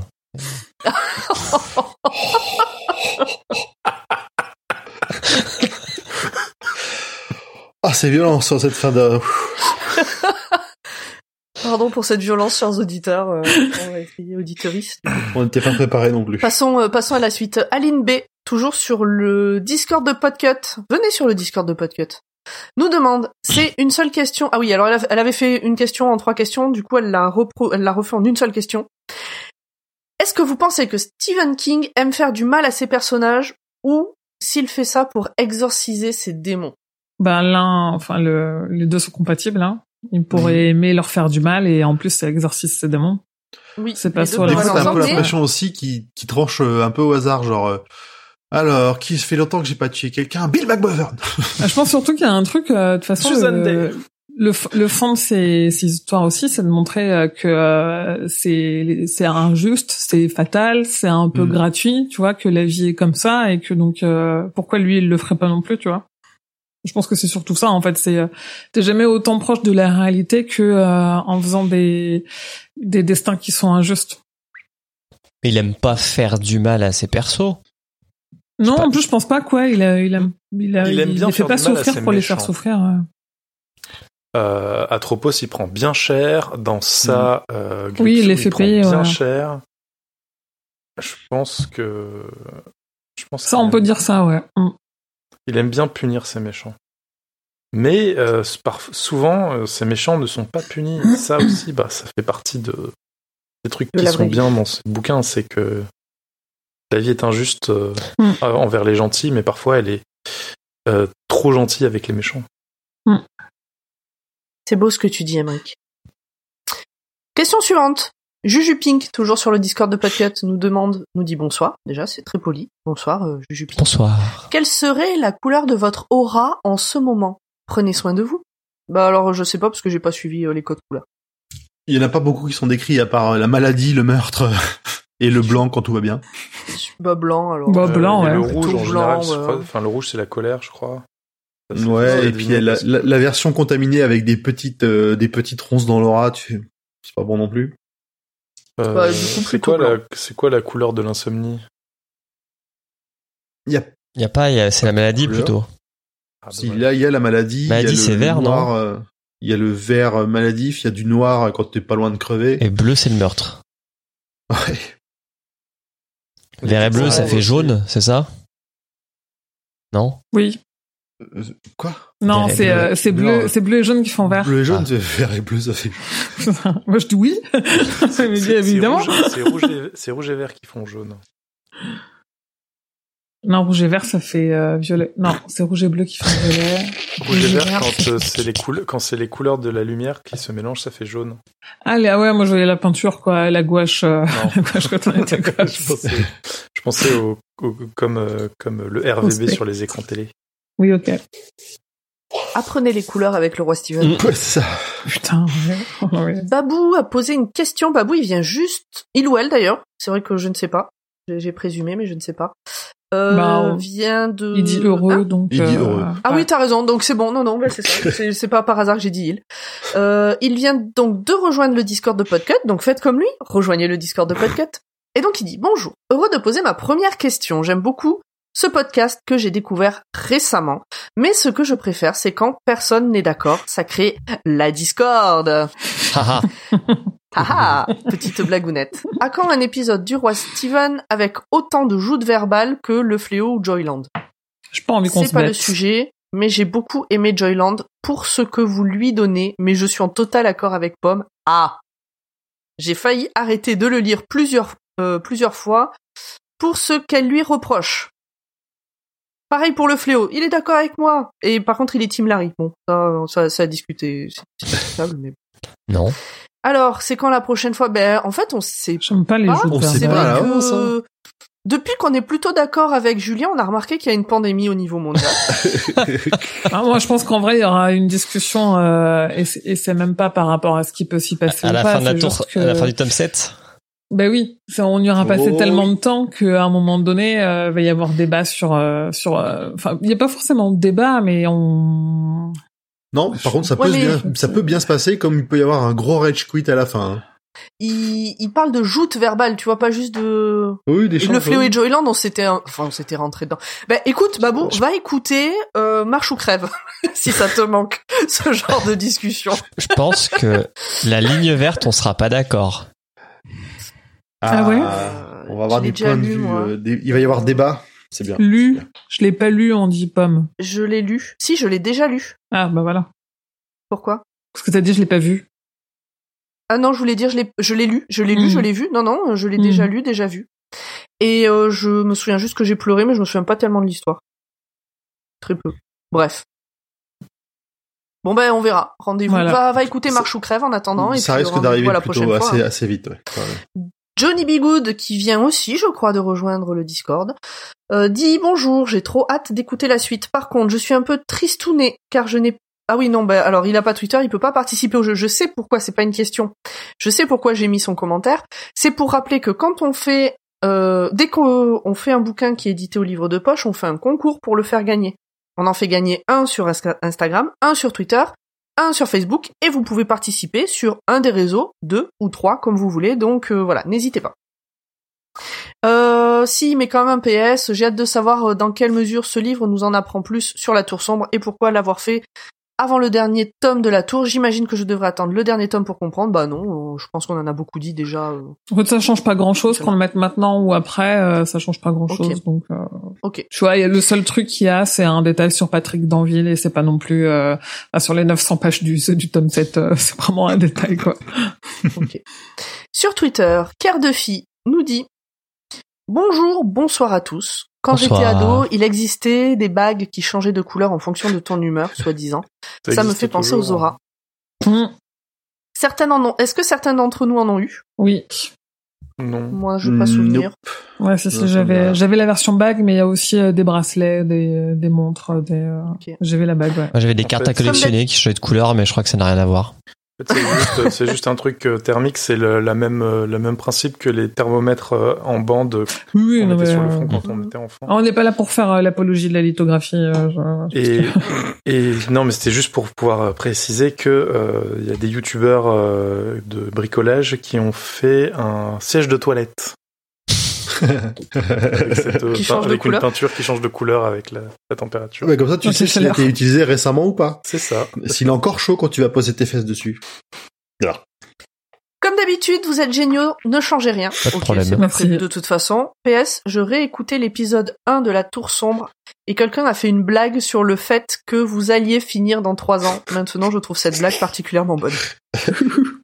Oui, c'est vrai. C'est vrai qu'en le disant rigolant à l'époque, mais en vrai, euh, ben, ça y est, on, on, on attaque la troisième année là, non Deux Surtout qu'on a, il y a des trucs qu'on a repoussés. On s'est dit, On ah, a allez. commencé. Je crois que le premier tome est, so- enfin le premier épisode est sorti en février 2020, je pense. Euh, ouais, c'est Donc ça fait possible. deux ans. Donc ça fait deux ans. Ça fait deux Ouais, mais on va rentrer dans la troisième année. On rentre dans la troisième année. Là, on, on, on a attaqué la troisième année. Euh, Petite section. Cet épisode, c'est ça. Cet épisode, euh, il sort en mars. Avril et mai, on a Cœur perdu en Atlantide. Et peut-être qu'en juin, euh, on fera euh, peut-être euh, une nouvelle pour euh, souffler un peu. C'est pas prévu, mais c'est pas impossible nous connaissant. Donc, ce qui fait que le tome 7 de la Tour Sombre, au plus tôt, c'est juin et juillet. Donc, on sera quand même à deux bonnes années et demie. Euh, Ouais, ouais. Easy. au minimum quoi. Bref, Laure du Sud nous dit Hello l'équipe, à ce stade de votre lecture, quel rôle pensez-vous que la personne sauvée va avoir dans la tour sombre? Bon enregistrement. Bah Émilie vient de dire que c'est un détail, donc du coup je me dis Non, que elle a dit que ce qu'on a eu dans Insomnie, c'est un détail. rien. Et surtout, Ah, j'ai dit euh, que euh, qu'il y a des raisons euh, euh, pour les différences euh, entre euh, ce qui lui arrive dans Insomnie et ce qu'on sait dans la Tour sombre, et mais que ça s'explique Ouais. dans la Tour sombre. Donc, euh, tu peux là, tu peux faire des théories si tu veux. euh. Je sais Franchement, pas, ce que je sais, c'est qu'il va mourir à pages. 18 ans, ou dans 18 ans. Euh, après, non, j'ai pas du tout de... Bah, vous, peut-être... Un plus, rôle enfin, ceux qui n'ont minime. pas lu, hein, évidemment. Parce que sinon, euh, le mec, ça serait le héros depuis euh, six tomes, quoi. Hmm, tu crois que c'est un rôle minime? Ouais. Je sais pas. Non, mais si, si ça se trouve, en fait, c'est Roland. Attends, est-ce que, Roland de Guilette, c'est pas un anagramme de euh, Patrick Si je change les lettres, Mais euh, bon ça sang, passe. mais bien sûr Roland Deschamps. Parce que en fait, euh, Patrick Danville, c'est le fils de Roland et Susanna. euh, Comment il s'appelle déjà? Mordred. Est-ce que Mordred, c'est un anagramme de Patrick Danville non, toujours pas. Arrête, arrête, tu te fais du mal, tu te fais du mal. Après, je suis content parce rien que, parce que j'ai- je Non, toi, sais tu dis rien, vraiment toujours rien de la fin. J'ai réussi à tout éviter les balles. Ouais, moi aussi. Non, toi, t'avais lu un. Ah non, c'est le spoiler Bah, que t'as lu ça, et on l'a passé. C'était sur le tome Mordred. 6. Ok. Mm. je dis, je dis rien euh, parce que moi j'ai passé le quart du tome 7 et euh, et tu vois, j'avais oublié que euh, Mordred, euh, tu t'en avais, on en entendait parler déjà dès la fin du tome 6. Donc moi là, je suis, euh, je ne parle plus de la tour sombre tant qu'on ne l'avait pas lu. J'ai trop peur de lâcher des trucs. Ben, surtout que Mordred, pour moi, à la fin du tome 6, potentiellement, il survit pas. Donc, euh, du coup, maintenant, on sait qu'il survit. Puisqu'on Bah en non. parle dans le tome 7. a Comment ça, il survit pas à la fin du tome 6 Pour moi, le tome 6, il est flou. Ah mais hein, c'est pas parce non mais c'est pas euh, parce que on en parle dans le tome oui, 7 ça qu'il survit forcément, qu'il- tu oui, vois. c'est vrai, c'est vrai, c'est vrai. Ah non, j'ai rien spoilé. Bon, ça non, va. puis j'avoue que moi, dans le tome 6, j'ai rien qui me fait penser qu'il survit pas. C'est. euh, Bah non, il a la couche. Ouais, ouais, elle la couche. ouais. Ouais, mais il me semblait que c'était tellement chaotique que moi, je m'étais imaginé que. Ouais, il y a des gens un peu bizarres euh, autour de la table d'accouchement, quoi. C'est- ouais. Oui, bah c'est Ils ont faire- des masques. faire un petit troquet. Ah, c'est euh, ça, des New York, hein. euh, voilà, bah, Je pense que, je pense que je C'est réécouterai le pittoresque. résumé du tome 6 avant C'est d'attaquer le tome 7. C'est pittoresque. Docteur Queen, femme médecin. Oh, on a un message de Laurent Sous-Bois. Le Oui. Je l'ai vu arriver en cours de route, je l'ai rajouté vite fait. Ah, il me semblait bien ne pas l'avoir vu. Hmm.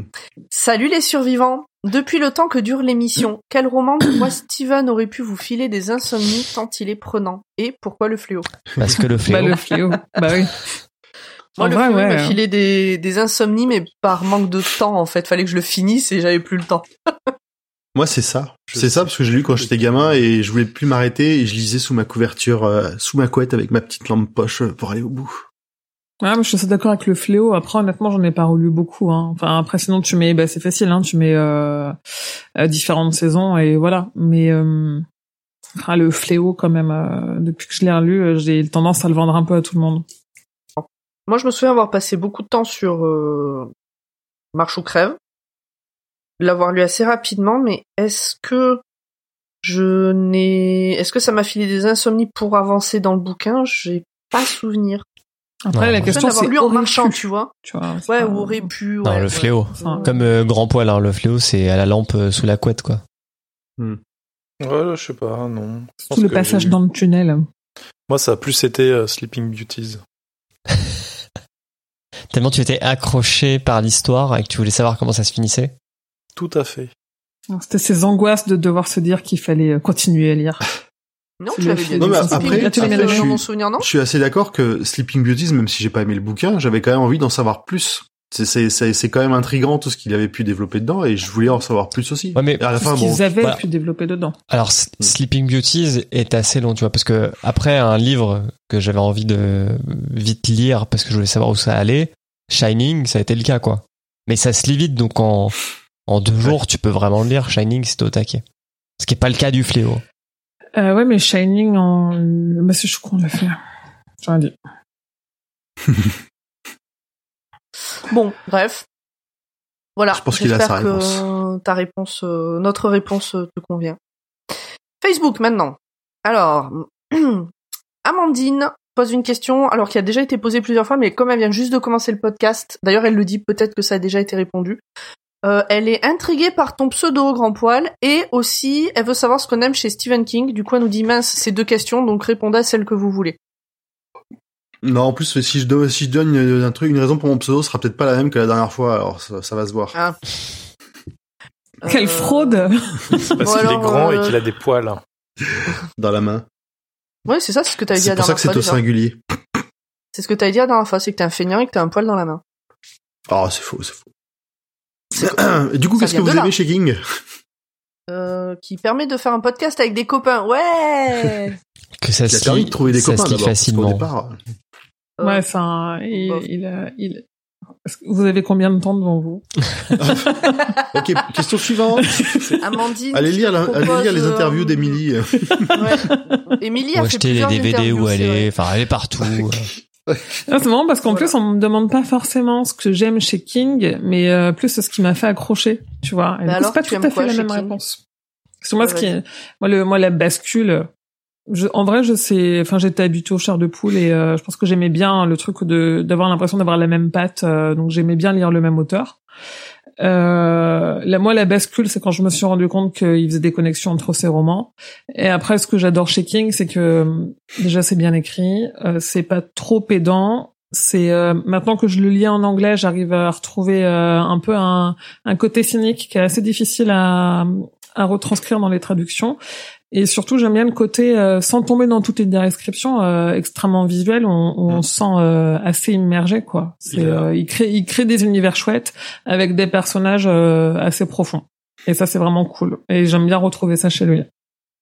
Il a un vrai don pour décrire les choses et notamment la douleur, je trouve. C'est un truc que Ouais. j'apprécie. Les choses et les gens et les environnements, les autres. quand on veut Dans faire 63, Misery, c'est sa grande force, bien. quoi. C'est, ah, est incroyable. Ouais, non, mais c'est tu vrai qu'il a, il, il a un vrai talent pour euh, pour les descriptions de personnages et même des fois très courtes en trois phrases. Tu sais comment pense un personnage, tu sais comment il va réagir. Enfin, il arrive à te dresser des d'autant portraits plus comme rageant ça quand il super met- rapidement. Quand il euh, euh, décrit le contenu d'une armoire à pharmacie sur quatre pages. J'allais dire, Oui. c'est ça.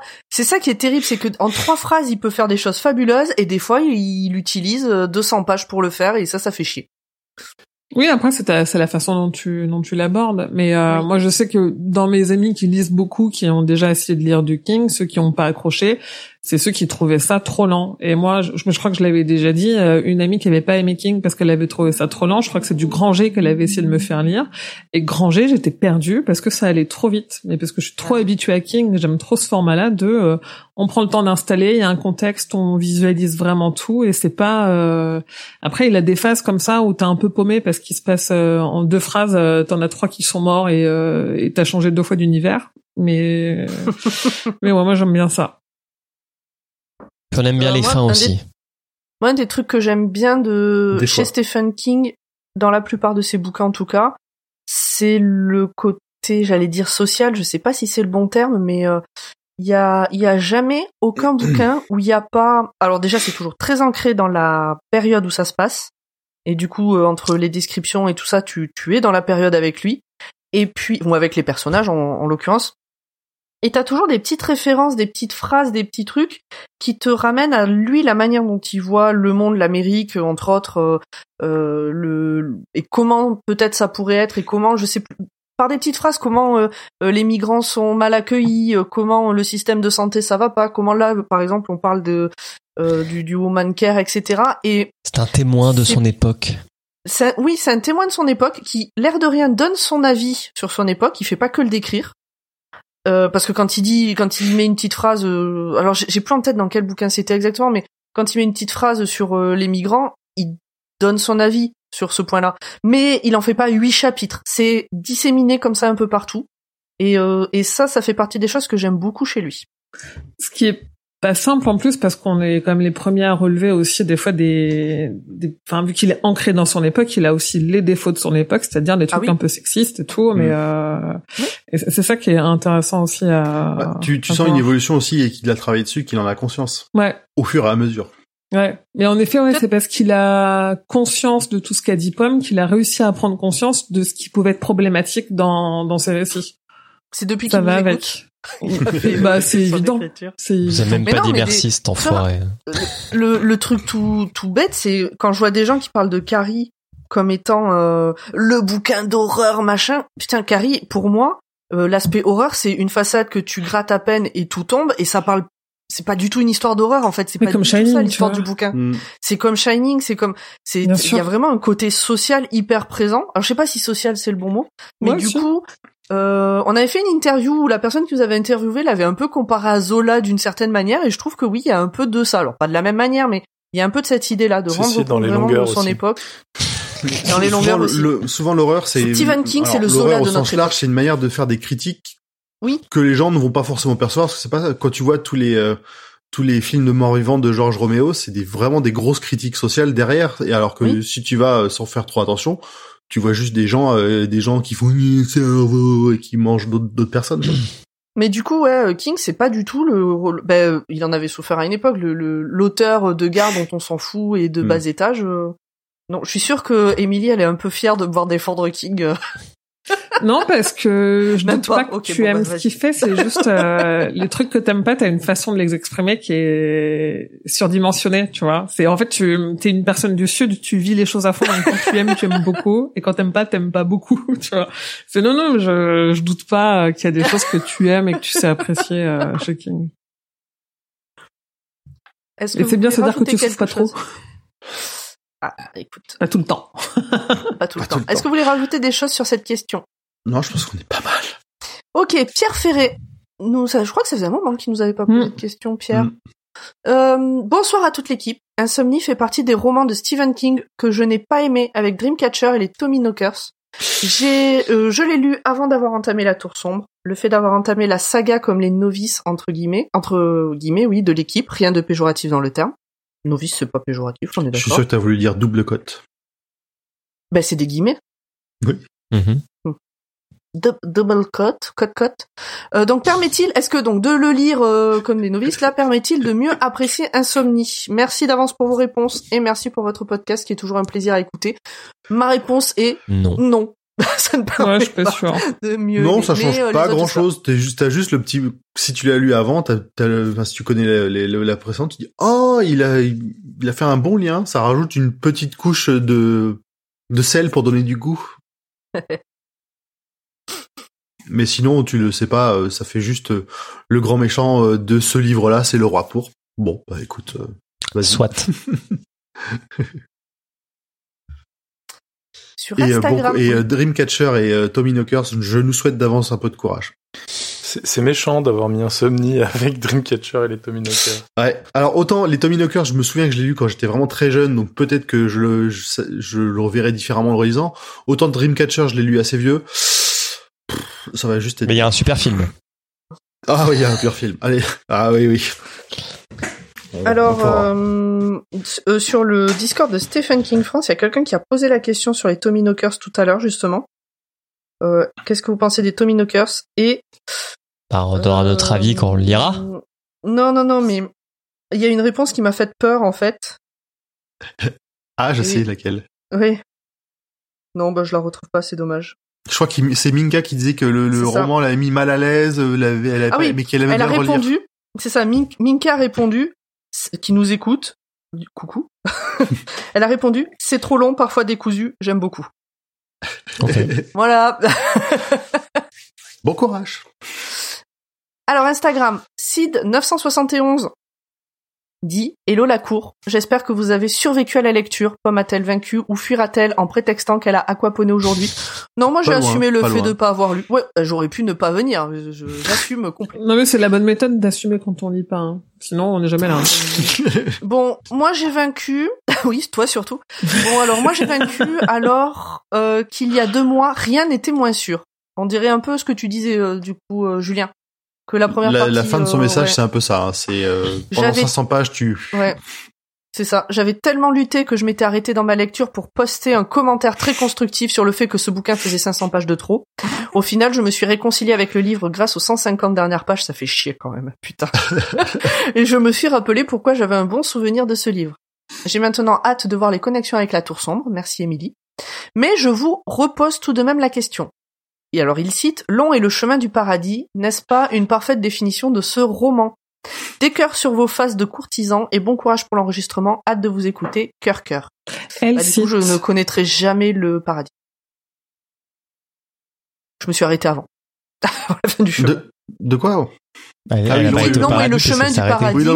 N'est-ce bah pas non. une parfaite définition de ce roman? Bah, euh, je sais pas. Du coup, moi, je me suis arrêté en cours. Euh, Bah, c'est- pas le c'est pas le paradis quoi. Euh, Bah, long est le c'est chemin un- euh, à Leclerc quoi. confort. Enfin, euh, Oh, Allez, quand même, euh, je sais pas, chez Whole Food, un truc comme ça, un truc un peu classe. Chez Dunkin Donuts, voilà. Ça après un petit donut bien sucré, t'es content. Et le paradis, on va se calmer. En tout cas, le message est fort sympathique. Oui, Maxicide. Voilà. 971. On a fait le tour des questions. Est-ce que vous avez des choses à, à rajouter? On va pouvoir aller se coucher. Allez, vivement Oui, qu'on fasse mais un autre avant- petit livre. Avant d'aller se coucher, il faut faire la promo du label. Alors, qui s'en occupe? On va pas, on a pas fait On a toujours pas fait de pastilles. euh, Putain, on n'est pas doué. Non, on a fait ça sur Dr. Watt parce qu'on avait marre, on, a- on avait la flemme, mais pas sur le roi Steven. Le roi Steven est un lab. Non, ça a mal commencé. Le roi Steven est un podcast du label Podcut. Vous pouvez retrouver l'intégralité des podcasts du label sur le site podcut.studio. Et si vous voulez nous aider, vous n'hésitez pas à participer au petit Patreon, patreon.com slash podcut, pour nous donner un petit peu de sous, hein, on aime bien, pour euh, pouvoir derrière Parce qu'on aime bien. organiser... Voilà, Quel un argument. jour organiser... Pourquoi qu'on il faut aime bien l'argent, voilà. écoute. Eh, on peut, on peut, on peut l'avouer, hein. On a dit qu'on assumait. Ouais. Ça permet aussi de. Là, si tu Alors, pouvais ranger les lingots derrière toi, c'est c'est pas très bon chic bonjour. euh. C'est un peu, ils sont un peu en équilibre en plus. C'est un peu faire du vulgaire. bruit. Euh, et du coup, ben non, c'est aussi qu'on aimerait bien un de ces jours euh, réorganiser des lives. euh, Après, c'est filer du matos, ça paye l'hébergement, plein de petits détails euh, qui sont la vie d'un label. L'hébergement Euh, du, l'hébergement du flux, pas, on va pas euh, sur la côte d'Azur. Euh, c'est pas cet hébergement-là. Sauf s'il y a un festival de De- podcast qui s'y déroule. Sauf s'il y a un festival de podcast. Donc voilà, donner des Et sous. surtout, et surtout, parler de nous et partager, parce que bah, c'est ça qui fait que qu'on est de plus en plus écouté. Non, mais là, on aime bien, principale, on aime bien les petits commentaires et les 5 Oui. étoiles sur les petites applis de podcast. Ça nous aide Spotify, et ça nous fait euh, plaisir en vrai. Sur Spotify, sur Apple Podcast, sur Podcast Addict. Les autres, Oui. on s'en fout, hein. Euh, Les personne autres, ils les pas, utilise. euh, pas. Et puis, rejoignez-nous sur le Discord de Podcut. Venez papoter, c'est cool.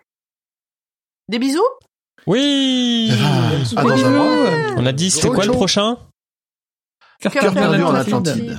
Première partie. deux nou- Eh, ça Et fait toi, pas quand même téléfilm t'es au courant. d'M6 Vas-y. Bah, tu vas pas être déçu. Tu vas- tu vas voir la- Il y a une adaptation là pour Mais le oui. coup.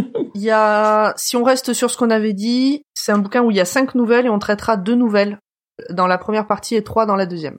Yep. Tout à fait. Peut-être on changera d'avis d'ici là, mais pour l'instant c'est ce qui est prévu. Ouais. Allez des bisous tout le monde, bye bye. Ce qui est drôle, c'est qu'on lira pas tous les mêmes nouvelles en même temps.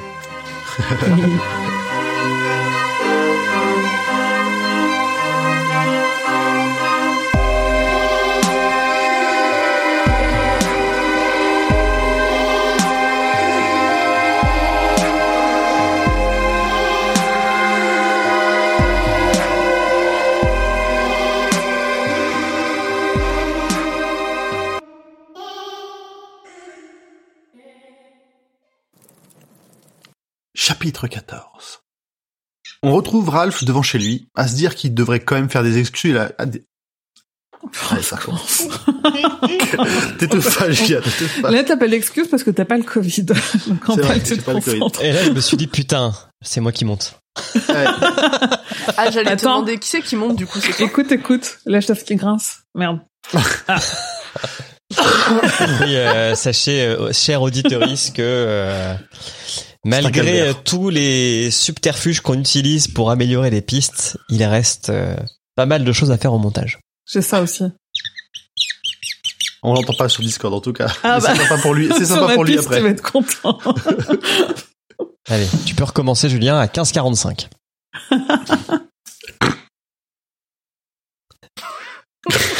c'est pour mon mois du futur. Ça va être ah ouais, ça va être long. Ah bah, Du coup, je du c'est coup, Julien, il Ouais, paraît. j'ai vu. je vu. il est gavé, il se casse. c'est trop pour moi. Je- Il, il, il préfère. Il préfère pas savoir. Il Je préfère prévu, être sûr que d'entendre ça. Chapitre 29. La créature qui serait le roi pourpre et rendrait fou n'importe qui sans déguisement s'autoproclame, s'auto, pff, allez, s'autoproclame le roi Non, poisson. non, tu l'as refait depuis le début. Hein. Ouais, Ah, j'allais ça. dire refais-la depuis le début. Chapitre 29. La créature qui serait le roi pourpre et rendrait fou n'importe qui sans déguisement s'autoproclame, Troisième. C'est un jeune artiste surdoué de 4 ans, dont la, der- Pardon, dont la dernière production est un splendide dessin d'une tour noire au milieu d'un champ de roses. Moi, si j'étais Julien, je te demanderais de reprendre cette phrase au début. Non, maintenant que tu l'as dit, euh, tant pis. De toute façon, tout sera monté. pas je voulais pas te ça. couper, tu vois. ce sera euh, dedans, ce sera dedans.